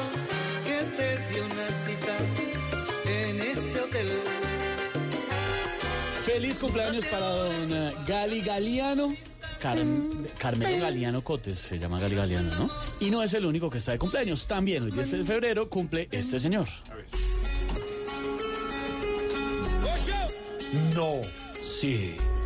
¿Quién es? ¿Quién es? Falcao. ¿Quién? ¿Quién? Alguien péguele, oiga. Don Omar. Claro. Uy, uy, uy, hasta abajo, hasta abajo. Uy, pero se le está, es que esa faldita está muy cortica. Ay, ay, ay, ay, Cuidado, ay, cuidado. ay, hasta Cuidado, abajo. 42 años cumple Don Omar. Ya tiene.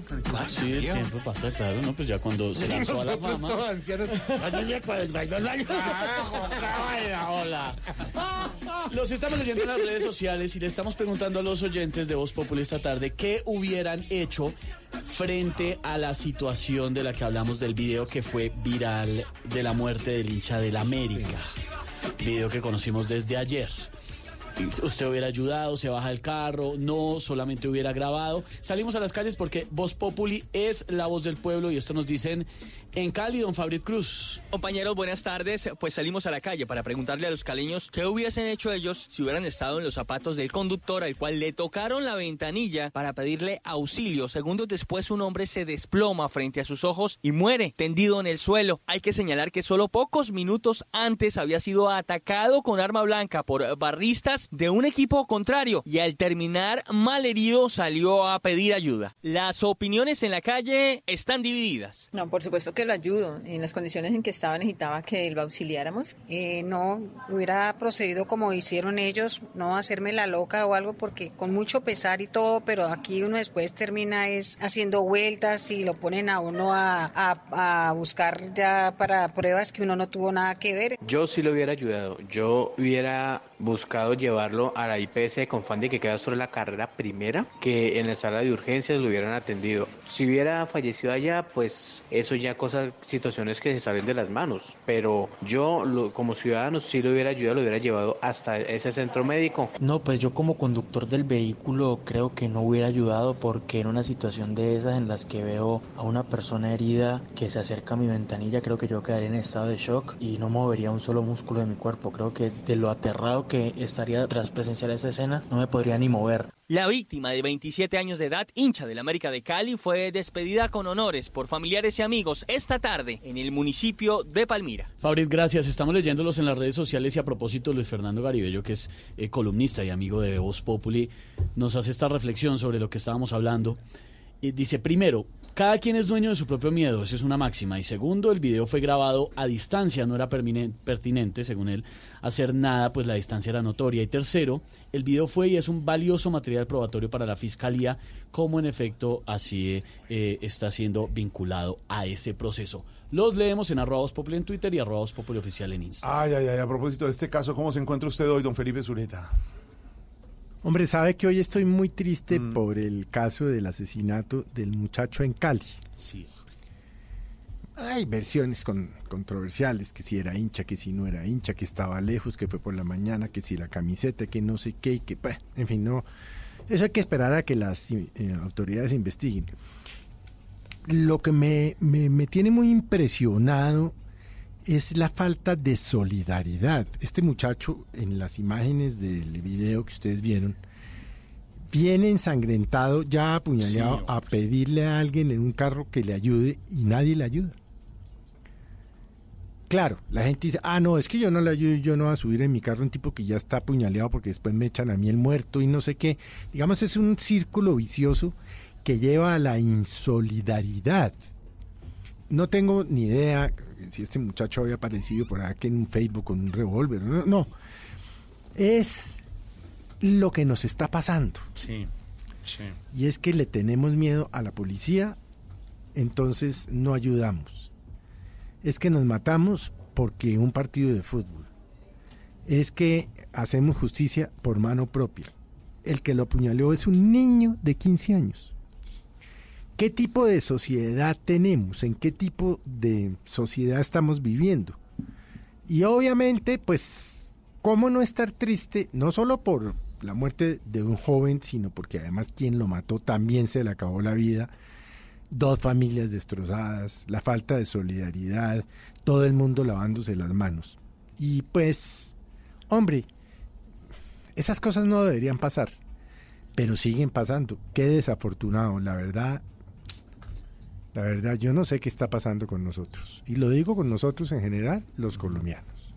Ay, es de, es de mucha tristeza. Ahora, me hacen esta reflexión, eh, Felipe, los oyentes que nos escriben hasta ahora y nos están escuchando amablemente. Me dice, Jorge, ¿Sabe cuánto duró el señor frente al vidrio diciendo que lo llevaran 20 segundos? Cayó muerto en el acto. La pregunta es si le abre usted la puerta. A los 15 segundos se le muere en su carro, que era la reflexión que hacía también el padre Dinero. Y le insistíamos con Silvio y decía, pues lo tiene que recoger por porque hay que ser solidario. No lo tiene, nunca lo dijo así el padre Dinero. Lo debería recoger porque hay que ser solidario en eso. Son reflexiones. El señor 20 segundos cayó muerto. A los 15 segundos de que usted lo recibe, está muerto en su carro. El rollo que le puede pasar, que era lo que decíamos, Felipe, al padre dinero. E ir más allá de esto también, de la falta de solidaridad de lo que vimos, de, como decía el padre dinero, la sociedad boyerista, graban todo, nadie ayuda, o algunos no ayudan, simplemente gritan, los otros cogen el video y lo suben a las redes. Y ahí don Javier Hernández Bonet lo ha invitado hoy a Voz Populi para que hablemos del tema más allá de la situación, la violencia en los estados y alrededor de los estados, lo que puede estar generando el fútbol. Este muchacho estaba vestido con una camiseta del América, era hincha del América. Siempre hemos dicho, don Javi, que no son hinchas los vándalos que salen a tirarse cuchillo y a agredirse con cuchillo y con arma blanca, así sea los alrededores de los estadios. Pero está pasando y sigue pasando. ¿Qué darle de solución, don Javi, a este tema, pero de raíz el tema de la violencia en los estadios y alrededor de los estadios, don Javi? Hola, eh, Jorge. Querer cargarle toda la culpa al fútbol es un despropósito. Aquí todos tenemos parte de la culpa. Los directivos que patrocinan barras bravas, los periodistas que, que volvemos protagonistas a los violentos. Y el establecimiento que ha sido incapaz de poner en cintura a las organizaciones criminales que se enquistan en el fútbol en general. Y no me estoy refiriendo concretamente a la composición de los clubes. Me estoy refiriendo a las pandillas que aterrorizan a quienes defienden un color distinto a los políticos que utilizan esas mismas pandillas para sus famosas manifestaciones públicas, a la justicia que no aplica con rigor el rigor que corresponde las leyes establecidas para ahuyentar a los eh, vándalos. Por ejemplo, ¿qué pasó con la famosa ley Parodi? ¿Qué pasó con la ley Parodi? Sí. Ahora, lo más eh, grave, eh, y esto para ir al caso es- específico que nos ocupa, Del muchacho del eh, América. lo más grave sería multar al Cali o al América, porque a kilómetros de distancia a un bandido le dio por ponerse la camiseta de un equipo para asesinar a otro. Es como si a un club le hicieran un proceso penal porque un atracador de banco, que los he visto en los reportes, en las presentaciones, cuando son capturados, eh, asaltó una agencia con la camiseta de Nacional de América, Millonarios Junior u otro equipo. Hay jurisdicciones para responder por la organización de un espectáculo. Y hasta donde entiendo el triste episodio fue fuera de la jurisdicción del organizador del clásico del Valle del Cauca. Sí, era fuera, Eh, sí, ¿Por sí. qué más bien no nos miramos todos a la cara y asumimos que, que esta sociedad está en crisis y solo nosotros mismos la podemos enderezar, como cumpliendo lo que a cada quien le corresponde? Pues sí. Porque tampoco, como dice don Javi, hay que echarle toda la culpa Claro. al fútbol. De pronto es un vándalo, un señor que se puede poner una camiseta de la América, de Cali, Nacional, Santa Sí. Fe, lo que sea. Porque lo que hemos visto y lo vimos también en Bogotá, nuestro amigo Rafa, que fue coordinador de piso en, en Noticias eh, Caracol, que vive cerca, por ejemplo, del Estadio del Campín, le destrozan el edificio y el apartamento cada vez que se agarran porque juega un equipo con otro. ¿Y qué- ¿Pero por qué? ¿Por qué, por, qué, ¿Por qué eso? ¿Por qué tienen que poner 1.600 policías alrededor de la Plaza de Toros para que no destrocen los que no les gustan los toros a los que van con a los toros o los que están en un equipo a otro? Eh, eh, eh, Pedro, no toda la culpa puede ser del fútbol, presidente, pero sí hay que hacer algo, como dice don Javi, hay que actuar. Jorge, yo voy a poner el ejemplo de Inglaterra, los años 80, los hooligans, lo que vivía ese país. Eh, Margaret Thatcher, la primera ministra que comenzó a desalojar, digamos, las, las empresas mineras y generó un desempleo gigantesco en, en Inglaterra y para otros también fue una buena, digamos, primer ministro. Sin embargo, dejó muchos problemas sociales en Inglaterra. Con los hooligans decidieron crear una comisión que fue la famosa Comisión Taylor. Jorge Sí. Alfredo, y este hombre, con un grupo de especialistas, diseñó como ocho puntos para tratar de entender qué estaba pasando con los hooligans. Y el primer punto de ese estudio fue detectar el problema. Yo cuando veo lo que está pasando, Jorge, este caso de Cali es un nuevo caso, pero hay cada domingo usted prende las noticias y está pasando Cierto. algo en Ibagué, en Medellín, en Barranquilla, recuerden Santa Marta, en Cali, claro. en todo el país hay digamos como una especie de problema alrededor de la afición del fútbol. Entonces valdría la pena detectar cuál es el problema. Nadie nos ha dicho, yo hoy oí al, al director de la DIMAYOR. Jamás habló del problema, Jorge. Simplemente como tratando de decir otras cosas, pero no qué es lo que está pasando en realidad para entender cuál es el estado de, lo- de la gente que está viendo fútbol para entender y poder resolverlo. Lo segundo es, Jorge Alfredo, tenemos que resolverlo entre todos. El problema del fútbol en Colombia va desde la persona que en una esquina no está vendiendo, eh, digamos, bandanas y cosas del equipo, sino vendiendo otra serie de cosas, Jorge Alfredo. Aquí hay un problema de microtráfico muy grande y eso hace parte de ese diagnóstico. Y también, por supuesto, hay que beneficiar y darle bonos e incentivos a los que se porten bien. Pues claro, Jorge. eso también. Cuando hay una persona, un equipo de fútbol que lo haga bien, tenemos que incentivarlo. Incentivarlo. Porque resulta cuento, que, aquí, lleve a los niños a fútbol, claro. digamos, pero estos puntos, que son tres de los ocho que yo le digo, tienen mucho valor. Y otros dos puntos que yo quisiera dejar también, insisto, de este, de la, de la misión Taylor en, en la era de Margaret Thatcher y los hooligans en Inglaterra. Y es que numeraron las sillas. Claro. Entonces usted ¿Sabe quién está ahí? compraba la boleta, usted tenía una silla y, tenía una identificación como aficionado. Si algo pasaba con usted, Jorge Alfredo, inmediatamente iban o a su casa o a su trabajo y lo sancionaban y todo el mundo se enteraba que estaba pasando y no lo volvían a dejar entrar al estadio. Jorge. Así de claro. Así de claro. Y resolvieron los problemas. Por supuesto que eso no fue un día para otro, Jorge. Tomó un tiempo. Tiene tiempo, la carretización. Pero la ahora- Pero creo que ahora- hay que comenzar por lo menos Jorge con Pedro, identificar cuál es el problema. Eso fue en los 80. ¿A usted le parece que en pleno siglo XXI no tenemos suficiente tecnología Claro, para poder resolverlo? Pero, pero Silvia, con esa tecnología no podemos abordar, creo yo, si no sabemos cuál es el problema No, real. de acuerdo, pero lo, lo mi- que le digo es que las autoridades se han demorado claro, dema- demasiado. Si Margaret Thatcher lo pudo hacer en los 80, claro, cuando de no había toda la tecnología que tenemos hoy en el De siglo acuerdo. XXI, la verdad es que sí parecería como un poquito falta de iniciativa por encontrarle una solución de raíz a un problema que no es de hoy, ni de ayer, ni antes de ayer, dice- sino que es un problema de años dice atrás. Don Javier Hernández, ¿dónde está la ley parodia? Ah, hay muchas preguntas. Hoy estamos hablando con los oyentes de este tema. Sí, señor, en arroba Voz Populi en Twitter y arroba Voz Populi oficial en Instagram. Cuéntenos usted qué hubiera hecho en ese momento del incidente del video. ¿Hubiera ayudado a la persona herida que falleció? ¿No hubi- hubiera acelerado? Hubiera, ¿No se hubiera bajado del carro? Cuéntenos. 519, 520. Hasta ahora llega el que más sabe. La sapiencia. Faro, luz guía del programa. Las palabras del día. Profesor. Buenas tardes, Profesor, no, al micrófono. profe, sí, hacia sí. acá, venga, Aquí, no, a este, este a este, lado, a este. acá. A usted No, en este no, ese no, ojo. cuidado, cuidado. Que se, co- está- Casi se cae. Las antiparras, ¿dónde Casi andan? Las antiparras Casi se va de Santiago, las antiparras. Las antiparras. Santiago le presta las Sí, señor. antiparras. Ah, muy amable, don Santiago. Sí, Paco, es las mías. Ay, claro. Ya, muy amable. Espérese, las ¿Sí prestamos ve que no era el micrófono ese? Muy amable, gracias. Gracias, Ahora profesor. Pues sí, Todo sí. lo escribe en esa libreta. ¿no es Sí, el- ¿Y señor. por qué esa libreta todavía? Usa esa libreta de 1996 todavía. Esa es 1996. Ah, pero es de, ya, ya vi, de la abejita con Avi todavía. Es de la abejita con Avi que me lo regalaron. Y yo también conservo la, la caja roja de. La casita roja Ah, de de la vivienda, vida. ya, ya, ya, He hecho mis monedas. Sus moneditas, claro con que las sí. que le compro las mistelas a Aurora. Ay, qué bonito. Las que, perdón, que son mis telas. Pues los postecitos, las cosas dulces ricas que a ella le gustan, o los traguitos medio dulces. Claro, ya. La que le vi día en la casa suya en Teusaquillo fue la de la, la alcancía de la Caja Social de Ahorro. Siempre ahorrado usted. ¿Sigue con la cuenta ya? El minero. El amigo. ¿Por qué sigue pidiendo el, El talón? No, el minero- el minero es de Colmena. Colmena. ¿Por qué sigue con el talonario de la Caja Social de Ahorro? Pues porque lo conservo, sí, porque de todos modos uno no sabe, la plata se le pierda con tanta tecnología. Se prefiere en físico el dinero, tenerlo El enfrente. profesor tuvo la cuenta mucho tiempo en el BIC, Banco Industrial Colombiano. Su- Y también tengo el caballo de Gran Ahorrar. El caballo Ah, de qué la tiene maravilla, todo, ha pasado oiga. por todas las entidades. El caballo financieras. lindísimo. Sí, señor, ahí lo tengo. Qué bueno, profesor. Me gasta mucho en pasto. No. Hombre, profesor, ¿qué recuerdos? También tengo la alcancía de Furatena. Sí.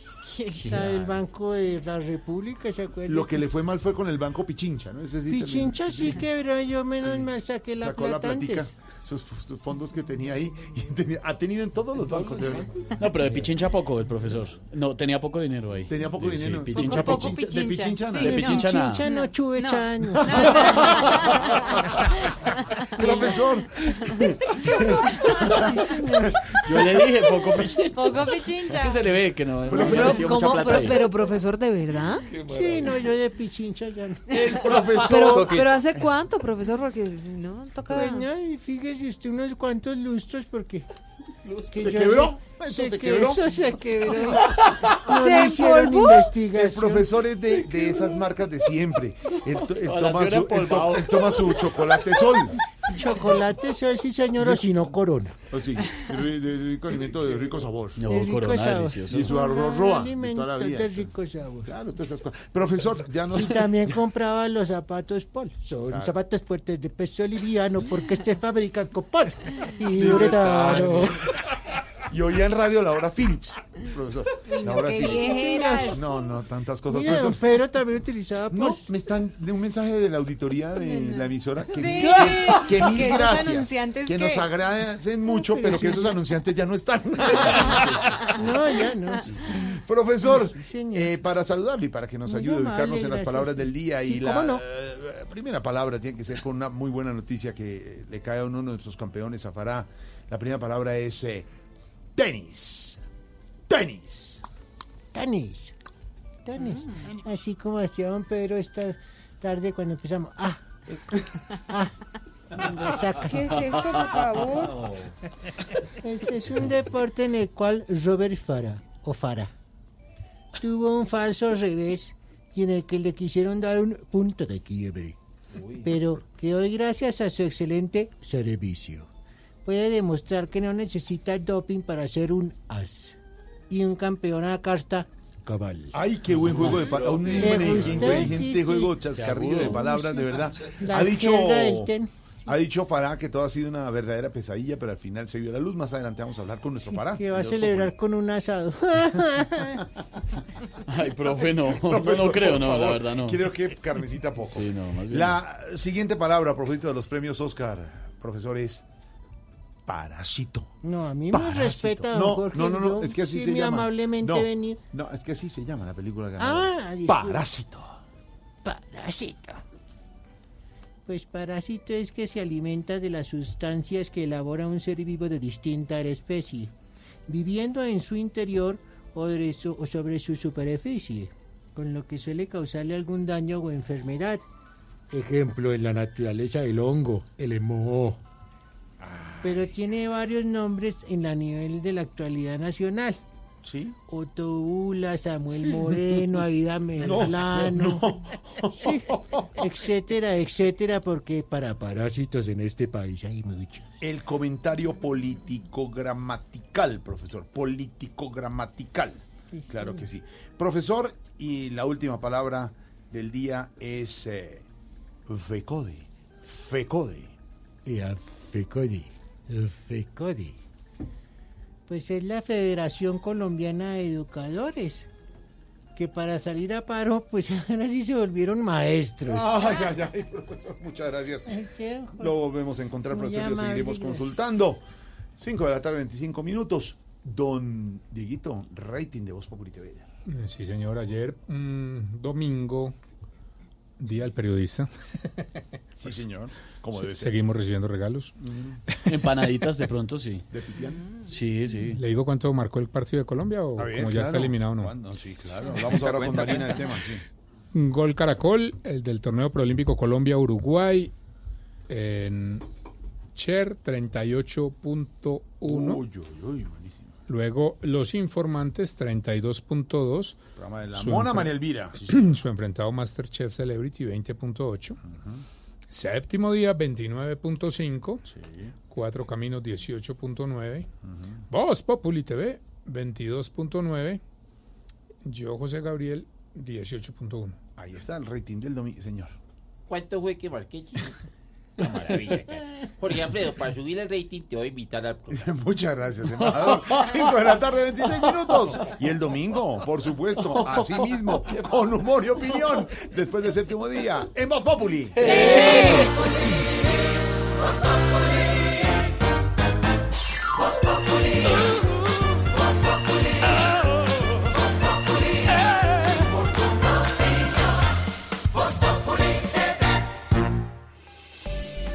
Volkswagen Gol y Voyage le pusimos lo único que les faltaba, automático. En Blue Radio son las...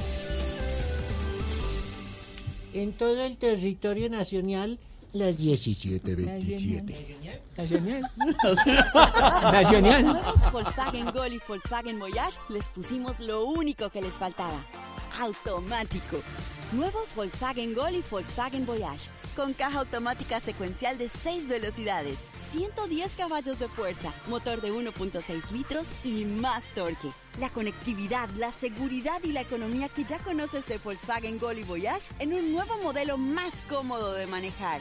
Ven por el tuyo a un concesionario y pásate a tu Volkswagen automático. Volkswagen. ¿Aló? Doña Patricia, es para decirle que sí voy a pintar hoy. Y también me alcanza para cumplirle a su hermana. Es que yo uso Sapolín, que seca más rápido. Y es más cubrimiento y más rendimiento. Sapolín, la pintura para toda la vida.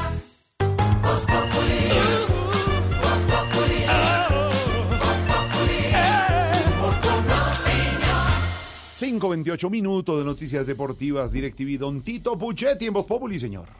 En Blue Radio, el Minuto Deportivo DirecTV. Jorge Alfredo, amigos de Voz Populi, Minuto DirecTV para muchas noticias. Arranquemos con las buenas. La mejor de todas es que eh, Robert Farah, el gran tenista colombiano, el número uno de dobles en el planeta, la Federación Internacional de Tenis ha declarado que no cometió ninguna falta al control al dopaje y a partir del día de hoy, a partir de la fecha, podrá jugar cualquier torneo de tenis. Muy buena noticia, Farah no se dopó. Eh, y por eso puede volver al tenis. Otra muy buena noticia tiene que ver con el cumpleaños de Radamel Falcao García, su cumpleaños número 34, el hombre que ha marcado 34 goles con la selección mayor. En este momento no está jugando, pero se espera que este fin de semana vuelva a los campos después de una lesión muscular. Las malas nuevas tienen que ver con dos lesiones importantes. La más dolorosa, la de Nico Benedetti, con la eliminación del equipo colombiano en los Juegos Olímpicos. La lesión de Nico Benedetti con el cruzado anterior se le rompió infortunadamente también el menisco exterior de la rodilla derecha. Y Jason Murillo, jugador del Celta de Vigo, distensión de la misma rodilla.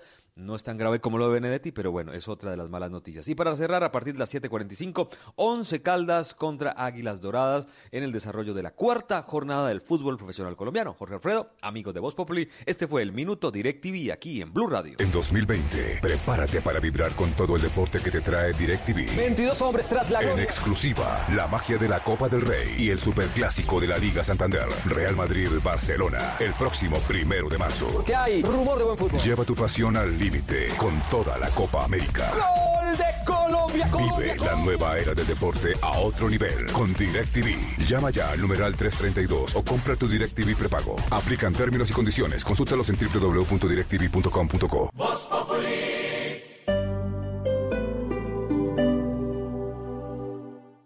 Déjate llevar por este gran viaje ancestral de nuestros antepasados que llega a Plaza Central hasta el 17 de marzo. La exhibición que te sorprenderá con la historia de nuestra evolución. Estás escuchando Blue Radio y bluradio.com. A media mañana, una mesa, diferentes acentos, entre protagonistas, realidades y voces.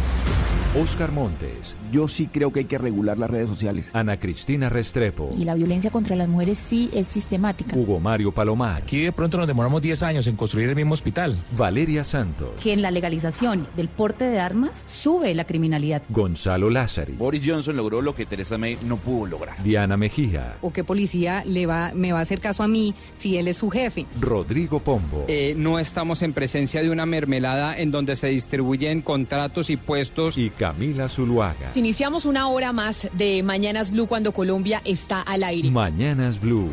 Cuando Colombia está al aire. De 10 y 30 a 1 de la tarde.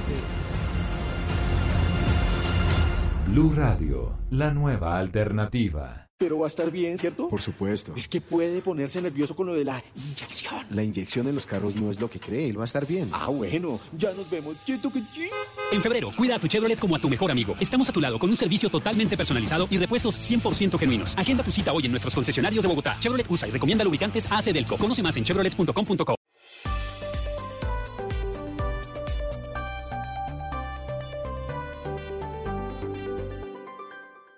Voz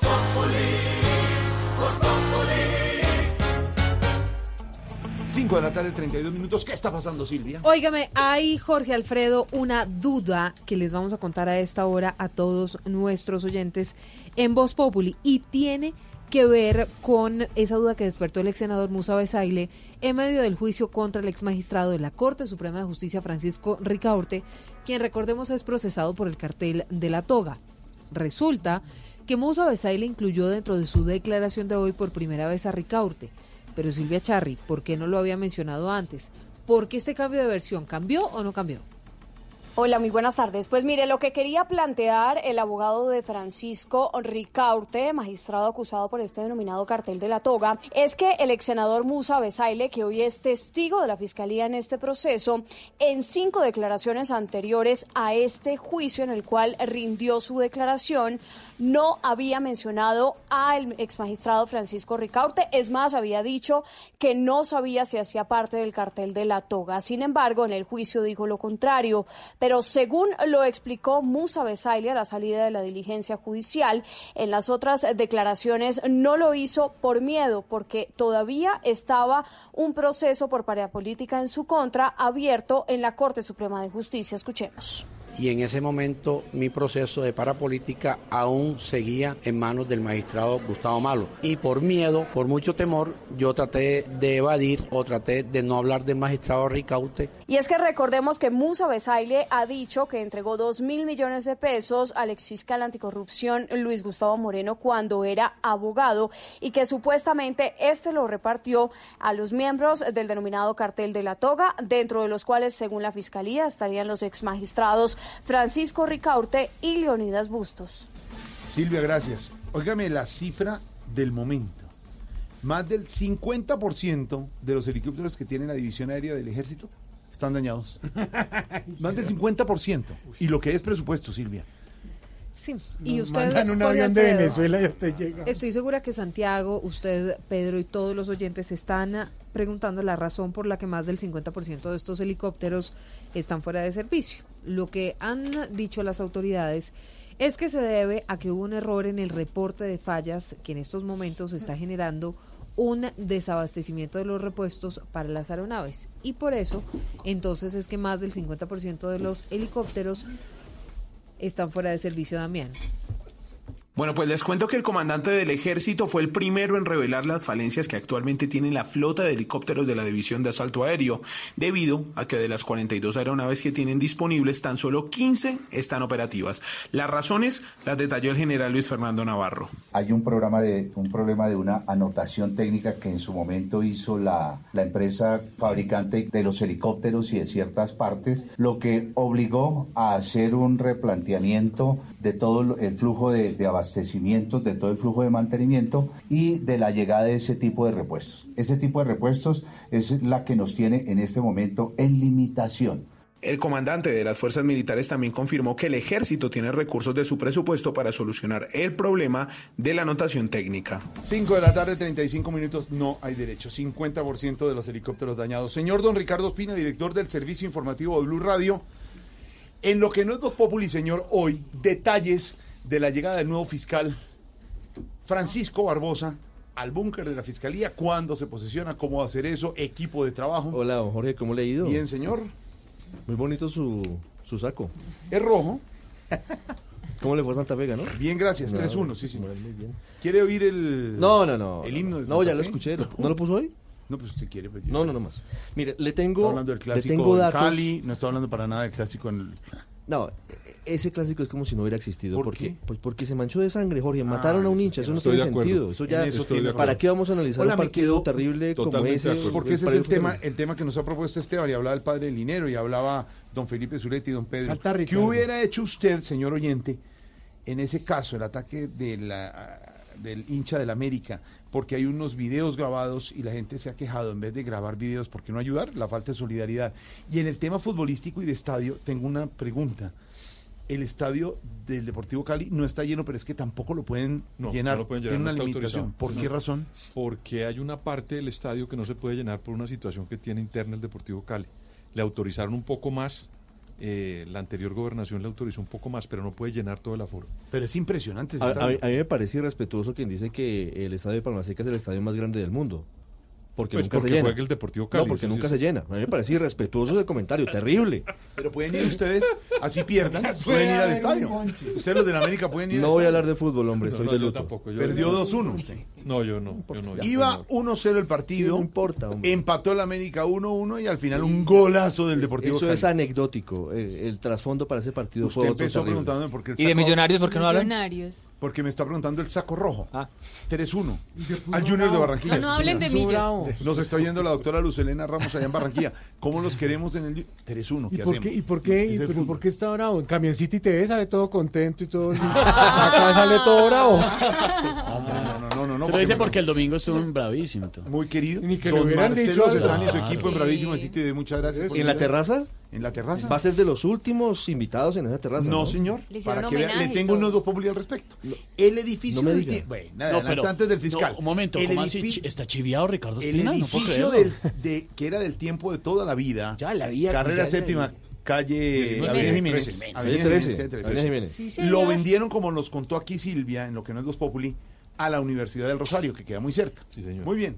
Pero el piso donde eh, se desarrollan La los programas terraza. de City TV y la terraza y el máster, lo, los alquilaron eh, los señores del tiempo a la Universidad del Rosario, entonces siguen transmitiendo desde allí.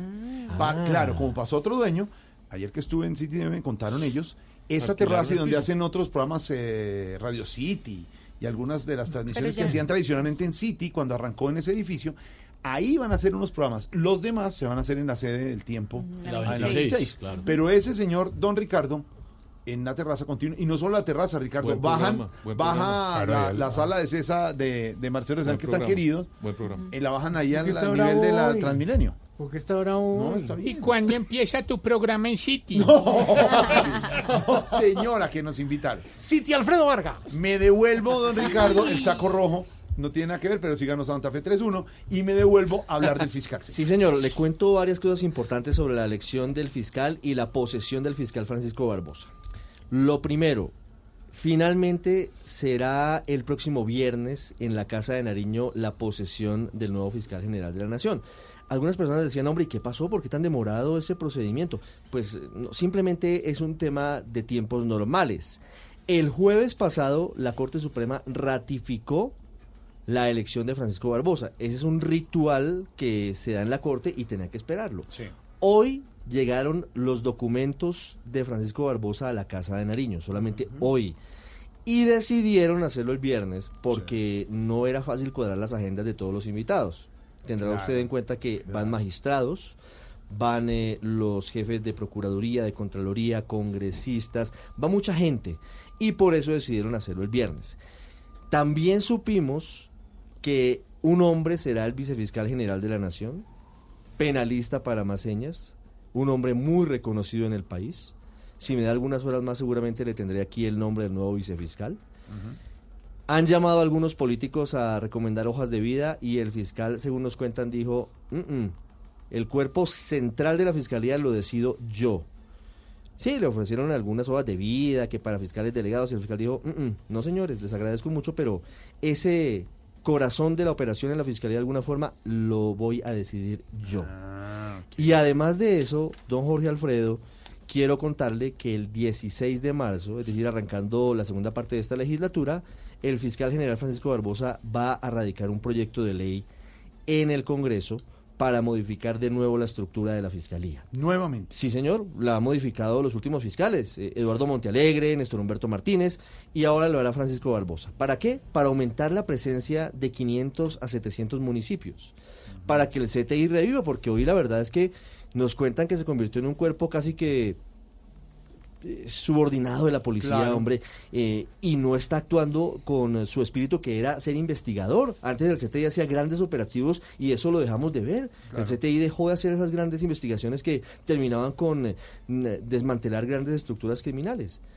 Eso le puedo contar por ahora del nuevo fiscal Francisco Barbosa. Viernes, posesión del nuevo fiscal. Sí, señor. A propósito, a propósito, Silvia, panorama el que tiene el presidente Duque con los nombramientos, ¿no? Lo que hablábamos ahora con Ricardo. Sí, y con eh, nombramientos que hizo el presidente Duque Jorge Alfredo de Oyentes la semana pasada de ministro de Trabajo, de Agricultura y de Salud con el que, entre otras cosas, pues estaba buscando gobernabilidad, más maniobra en el Congreso de la República.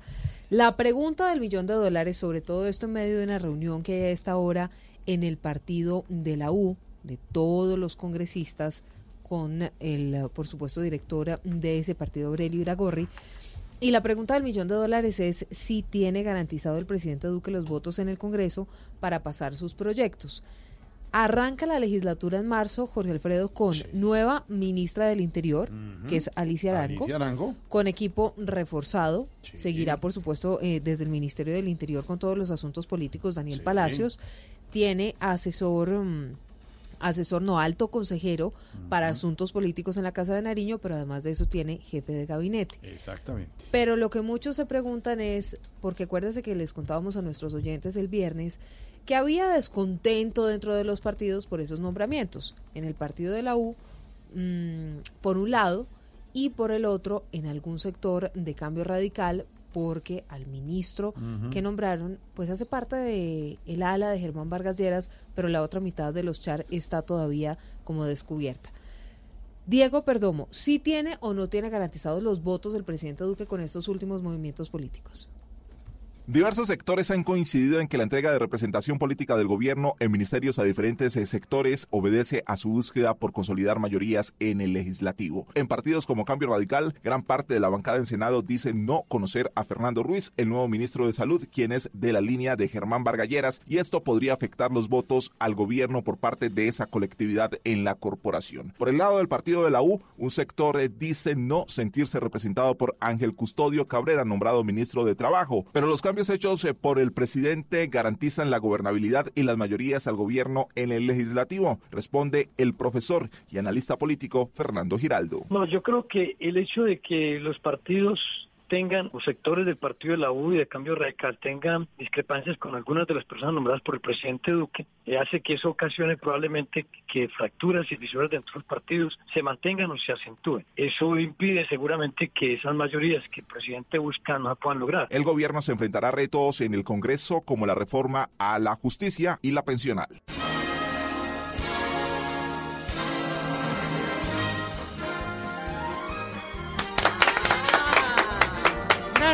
Gracias. Welcome, welcome. Oye, oye, oye, oye, oye. En nuestro hogar geriátrico, mis últimos pasos, también incentivamos a la tercera edad. Por eso tenemos nuestra propia versión de los premios Oscar de la Academia. ¿Qué?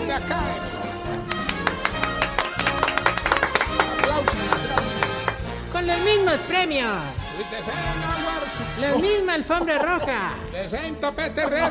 Las mismas categorías. La única diferencia es que no damos estatuilla de oro, sino lápida en mármol.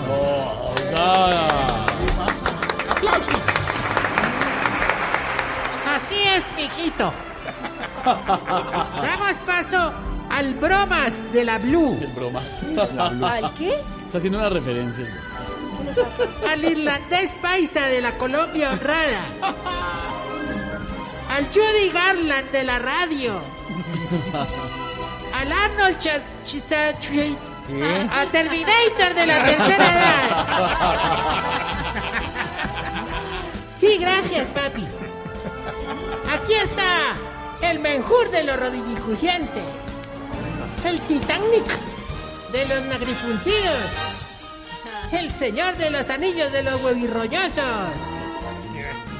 Démosle la bienvenida, Mr. Tarcisio Maya. Thank you, thank you. It's to be an honor for the Academy.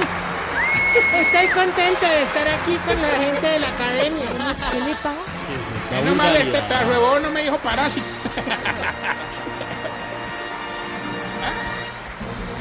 Ah, thank you, thank you. Say hello to every Gracias, beautiful gracias. woman here in this beautiful auditorium. Y este lindo auditorio.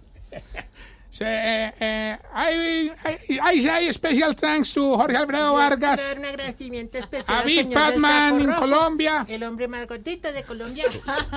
that helped me a lot of time. que siempre me ha ayudado todo With el my tiempo career. en mi carrera profesional. Deberían llevar, hermano. ¿Qué le pasa? Ahorita, ¿Qué no. le pasa? Estamos en modo Oscar. ¿En modo qué? Oscar, pon Oscar Iván.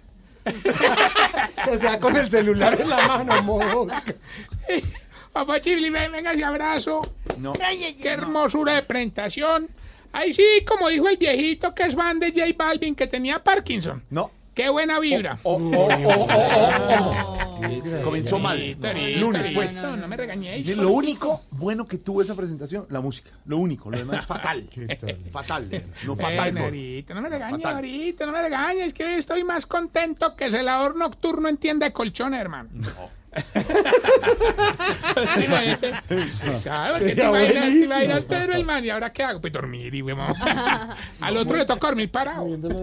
El man no entiende esos botones de cama eléctrica. Ya. No más, ya. Respete a los celadores. Uy, mira, mira. Ya. ¿Por qué está tan contento? Ay, gorito. Porque esos premios Oscar de la tercera fueron un éxito. ¿Así? A su sexful. Successful, successful. No, hombre, diga, diga se le entendió otra cosa. O sea, Diga, que hubo sexo full. No, chiflis, no. Es que Usmi, es que Usmi. No, Ah, pero es que hubo, hubo un grupo de viejitos que ganaron premio por un documental sobre reumatismo. Sí. Otro grupo ganó por un cortometraje sobre neumonía. Y otro grupo de viejitos a los que les dieron estatuilla porque les picaba la nalga. No, no entiendo. ¿Y y cómo así? ¿Y eso por qué ganaron? Por parásitos.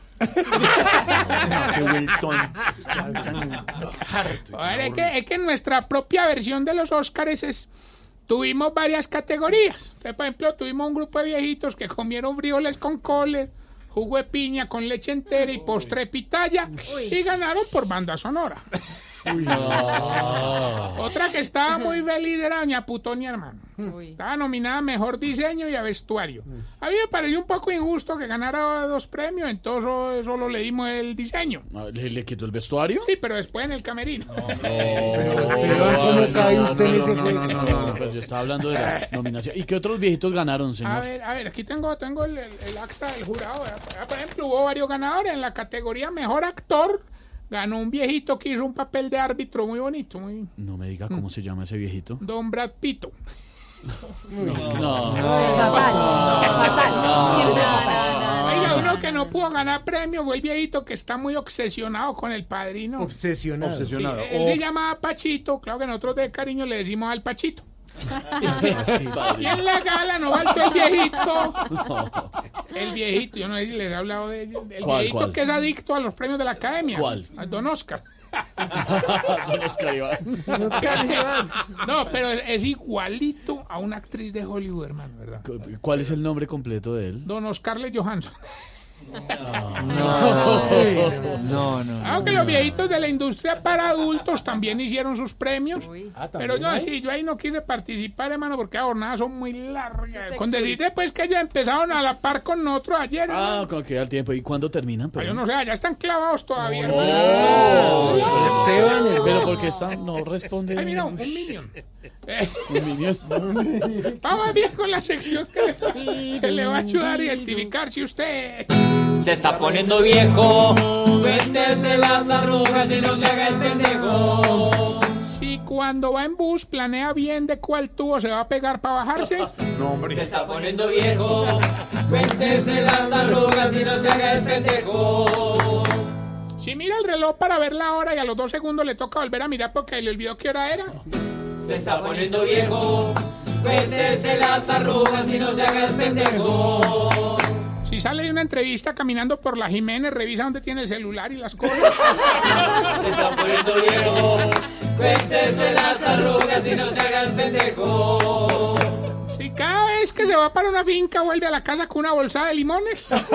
Se está poniendo viejo, cuéntese las arrugas y no se haga el pendejo. Son de la región, uno los compró allá. Don Pedro, si cuando quiere un domicilio lo busca más baile en las páginas amarillas que por rápido. Se está poniendo viejo. Cuéntese las arrugas y no se haga el pendejo. Qué maravilla las páginas amarillas. Si mira feo cuando ve a alguien paseando el perro sin bolsita en mano. Uy, sí. Se está Sí, poniendo sí, sí. viejo. Sí. Cuéntese las arrugas y no se haga el pendejo. Ella no sabe qué van a dejar. Santi, Santi, si le han hecho tantos exámenes médicos que ya lee las de los amigos. Se está poniendo viejo. Cuéntese las arrugas y no se haga el pendejo. Ya sabe uno todo.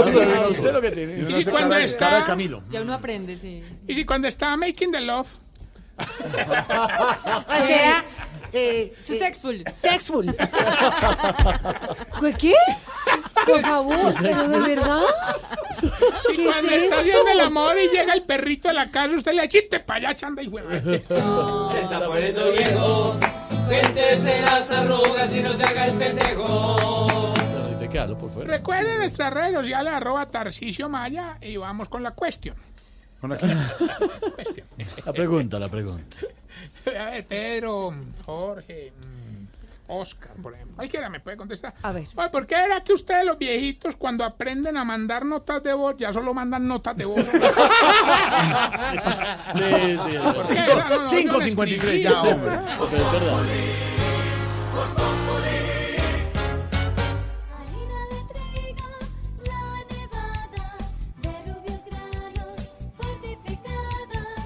Más alimento, más vitaminas, creada con trigo, de alta proteína. Alimento fortificado con vitaminas B1, B2, hierro, niacina y ácido fólico. Desde hace 40 años entregamos para Colombia la harina con los mejores estándares de calidad y rendimiento inigualables. Harina de trigo, la nevada. Trabajamos pensando en usted.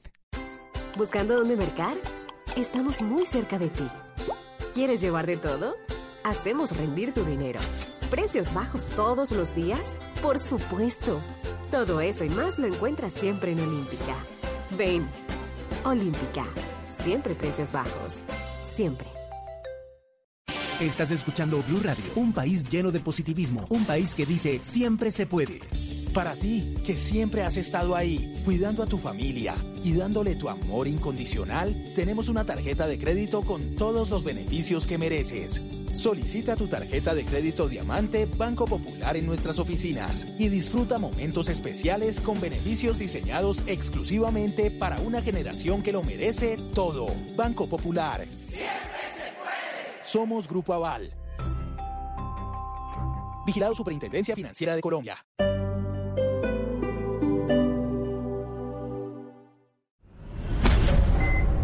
Quibdó en cuidados intensivos. El abandono durante décadas intensifica la crisis social y sanitaria en uno de los departamentos más pobres y olvidados del país. En Meridiano Blue, Uriel Rodríguez le pone la lupa al viacrucis que padecen los chocuanos para ser atendidos en hospitales y centros de salud, solo en Blue Radio y bluradio.com. La nueva alternativa. Dale presencia a tu negocio en Internet.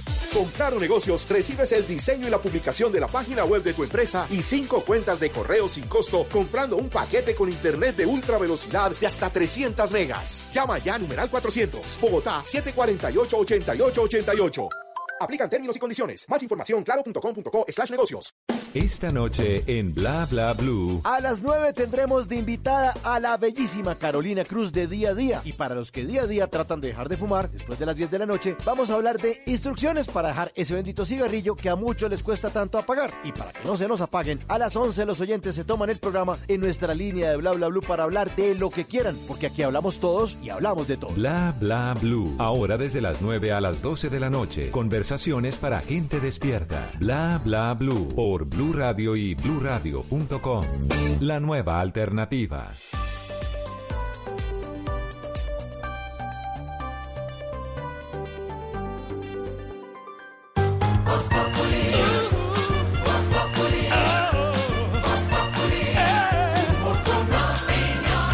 En Blue Radio disfrutamos Voz Populi. Ay, su merced, pero en Voz Populi no puede faltar su tintico, su merced. Con café Águila Roja. Tomémonos un tinto, seamos amigos. Pero que sea Águila Roja. En Voz Populi, ¿qué se estará preguntando Aurorita?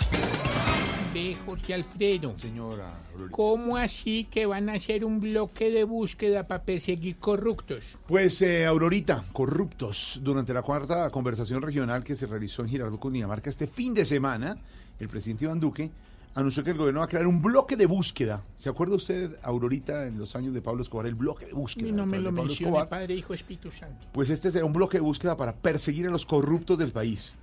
Idea de la vicepresidenta Marta Lucía Ramírez. Idea de... Porque, ¿qué? ¿La vicepresidenta? Claro. Y, y- y- tiene además en sus haberes muchos de los proyectos de la doctora Marta Lucía Jorge Ramírez, Alfredo, que fue es ministra de Hacienda, ministra de Defensa. Fíjese, entre otras cosas, que el presidente Duque habló de este bloque de búsqueda para corruptos y dijo que la cabeza en el gobierno en la lucha anticorrupción pues es la doctora Claro. Marta Lucía Ramírez. La líder. Por eso es que le atribuye a ella la idea de hacer este bloque de búsqueda contra corruptos. ¿Le suena, don Álvaro, un bloque de búsqueda anunciado por el presidente Duque para solucionar de raíz el problema de corrupción en Colombia? Sí, Jorge, porque todos los esfuerzos que se hagan en lucha contra la corrupción son pocos. Pues la gente se pregunta por qué, si todos los días oímos los escándalos desde el Estado, no hay más respuestas. Y hay, una de dos alternativas, o que no quieren hacer cosas o que no se puede hacer nada. Esto demuestra que sí se pueden hacer cosas. Eh, es una buena iniciativa. Lo que pasa es que hay que tener cuidado con esos anuncios porque más que anunciar iniciativas hay que anunciar resultados, hay que anunciar avances, porque la gente ha dejado de creer en, lo- en los anuncios. El bloque de búsqueda suena muy atractivo porque se asocia con una operación eh, coordinada donde se llega con muchas eh, fuerzas a atacar a los corruptos. Pero no es fácil instrumentarlo porque coordinar a Contraloría, Fiscalía, Procuraduría y al gobierno pues no es fácil. Eh, la corrupción es muy compleja y a veces tenemos unas eh, aproximaciones simplistas al tema. Primero, los gobiernos institucionalmente no tienen verdaderos mecanismos eh, de lucha contra la corrupción. Tienen los de control interno que pues la verdad es que no tienen la, la fuerza que, que deberían tener. Eh, y se le termina dejando a las IAS el problema.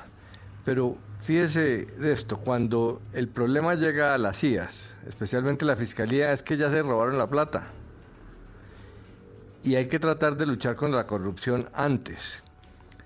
Los procesos de contratación son complejos. Los corruptos de hoy son sofisticados.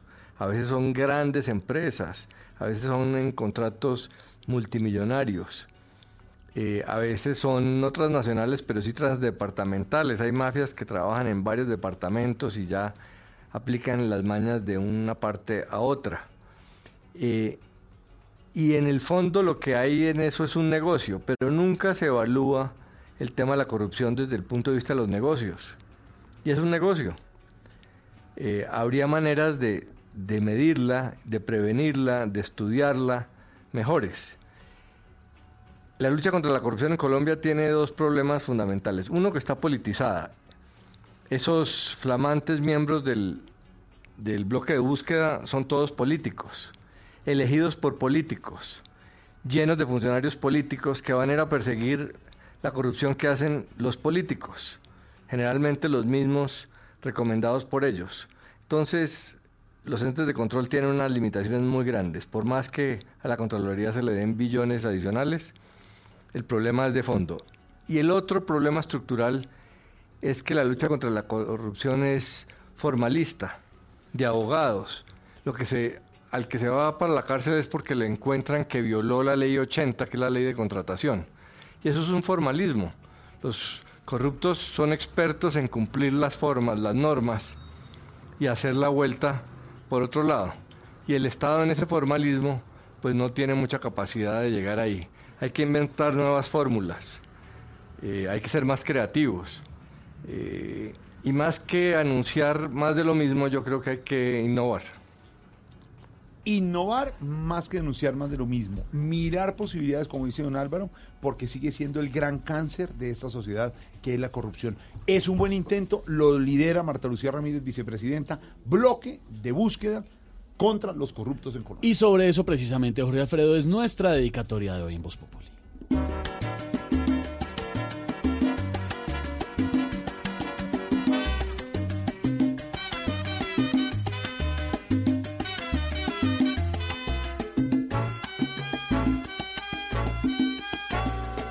Después de tanto pleito con el gobierno, cacerolazos al de tal, paros y muertos. Uno que otro siniestro, plan imperfecto. De enviar vándalos pagos contra su pueblo. Después de los problemas de presupuesto, de tanta carestía y desempleo. Si es para cazar los lobos que hacen delitos, que empiecen buscando aquí entre ellos mismos, busquen por dentro, que adentro es que está el montón de raponeros. Ahí es que se hacen millonarios de momento. La justicia no los vigila. Busquen por dentro.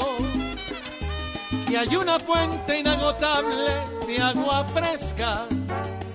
Mientras la patria tiene el agua sucia de la llave. La corrupción es lo que nos tiene tan grave busquen por dentro y yo puedo prometer con tal convencimiento que donde más nos roban es de adentro. Que no lo digan, eso ya es otro cuento. Voz Populi. Colombia está de moda. Pa' pensar, pa' vivir. Quiero café. Pa' respirar y pa' sentir.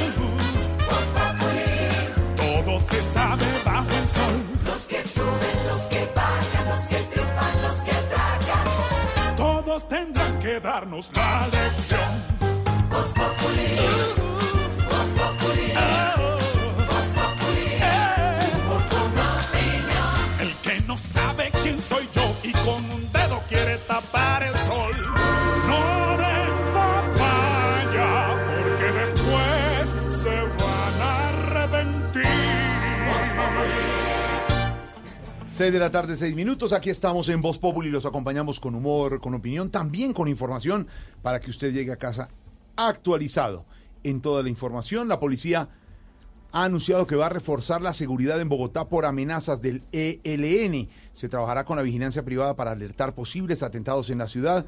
Habla el ELN de un paro armado en Colombia. La hija de Aida Merlano, como les contábamos, entregó a su madre la cuerda, la ropa y los guantes para su fuga, es lo que dice la fiscalía. Todo ha sido una verdadera pesadilla, pero al final se dio la luz. Robert Farah ha quedado libre de toda culpa de las acusaciones por doping en el tenis mundial. Los precios de frutas y verduras en Corabastos por las heladas que continúan en la sabana de Bogotá continúan subiendo los precios de algunos productos de la canasta familiar y agricultores. FECODE anuncia paro de 48 horas el 20 y el 21 de febrero. FECODE, los maestros en Colombia, 20 y 21 de febrero. Pelé sufre de cierta depresión y no quiere salir, dice su hijo, el rey Pelé. El dólar superó hoy los 3.450 pesos y analistas no descartan que se desplome el petróleo y eso hace que el dólar siga subiendo. Muchas noticias, Silvia, hoy en Colombia. Hoy lunes 10 de abril, un día después del Día del Periodista, pero seguimos conmemorando cómo, trabajando para ustedes. Óigame, Jorge Alfredo, y trabajando para nuestros oyentes porque es muy importante que estén bien informados. Vamos a hablar de el paro armado que anunció el ELN, pues los transportadores están pidiendo al presidente Duque reactivar la póliza, la póliza antiterrorismo. Están preocupados y están pidiendo garantías. María Camila, ¿qué fue lo que pasó allí en la, la Casa de Nariño? ¿Qué, les pide, ¿Qué más le pidieron al presidente Duque? Silvia, buenas tardes. Si los líderes transportadores asistieron aquí a la Casa de Nariño a la presentación de la política nacional logística que busca reducir los costos de transporte de carga y aumentar las exportaciones, hablaron directamente con el presidente Iván Duque sobre estas amenazas de un paro armado por parte del ELN, le manifestaron su preocupación y le pidieron que se reactiven estas pólizas antiterrorismo que no se usan con frecuencia desde la firma de la de paz. Dice Alfonso Medrano de la Asociación Colombiana de Camioneros que el presidente Duque accedió a esta petición. Escuchemos. Sí, claro, es una gran preocupación. Ya le estábamos diciendo precisamente al, al señor presidente qué medidas vamos a tomar. Hay que reactivar las pólizas de terrorismo porque pues no se sabe cómo cuál, cuál va a ser la, re- la reacción del- de los grupos armados. ¿Y qué le dijo al presidente? Las van a reactivar para tener la seguridad nosotros de que podemos transportar. Estas pólizas antiterrorismo funcionan de la siguiente manera. Por cada camión incinerado o que sufra algún atentado, se le devuelve al transportador lo que valga su camión o su medio de transporte correspondiente. Oye, oye, y las pólizas antiterrorismo que les garantiza el gobierno a los transportadores. Silvia, me escriben nuestros oyentes, fíjese que la prueba sirvió. Porque Es que usted decía, está si probando. claro, si usted dice algún dato que no sea exacto, ahí mismo en las redes lo corrigen. Sí. Y usted me dijo que yo dijera 10 de abril, Día del Periodista. Que Y mire, yo- y fue 10 de, fe- y dije 10 de febrero, y mire cómo salió. No, no, no, al revés. Ah, ¿quién dijo qué? Primero yo a usted no le dije que dijera nada, pero además de eso, usted dijo 10 de abril y es 10 de febrero. Claro, porque estamos 9, 9 de febrero, nos estamos adelantando unos meses a lo que viene, pero claro, corrección. Usted se gracias. refería es al del 4 de agosto, Claro. que también es celebración del Día del Gracias a nuestros oyentes. Día del Periodista, 9 de febrero ayer y hoy 10 de febrero, que es día hábil, seguimos trabajando para ustedes, Silvia, y muchas noticias Bueno. porque hay nuevos detalles sobre la muerte, el asesinato de un hincha del América en Cali. Sí, señor, enviaron a la cárcel a una segunda persona que estaría involucrada en este homicidio. El implicado no aceptó cargos por uno de los delitos que se le imputan, que es homicidio agravado, Fabrito.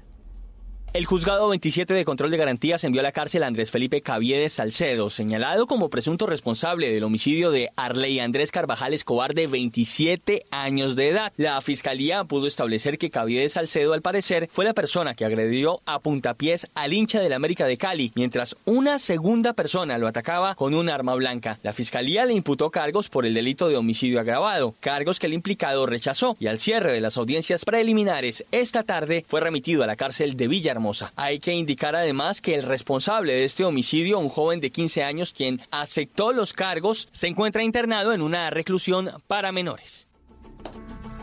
6 de la tarde, 11 minutos, Fabrit, gracias. Óigame, don Pedro Viveros, preste atención porque la Comisión de Ética del Senado es la que deberá decidir qué va a pasar con el senador Ernesto Macías. ¿Se acuerda del episodio de la, La jugadita? jugadita. Sí, señor.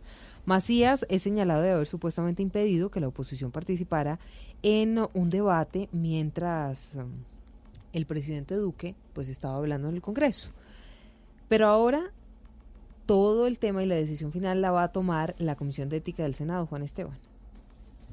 Pues será la Comisión de Ética del Senado quien investigue el caso de la última jugadita. Recordemos que el senador Ernesto Macías acudió al Consejo de Estado en septiembre pasado para explicar si había cometido algún error o violación a la ley por este caso, por este episodio ocurrido el pasado 20 de julio mientras era presidente del Congreso.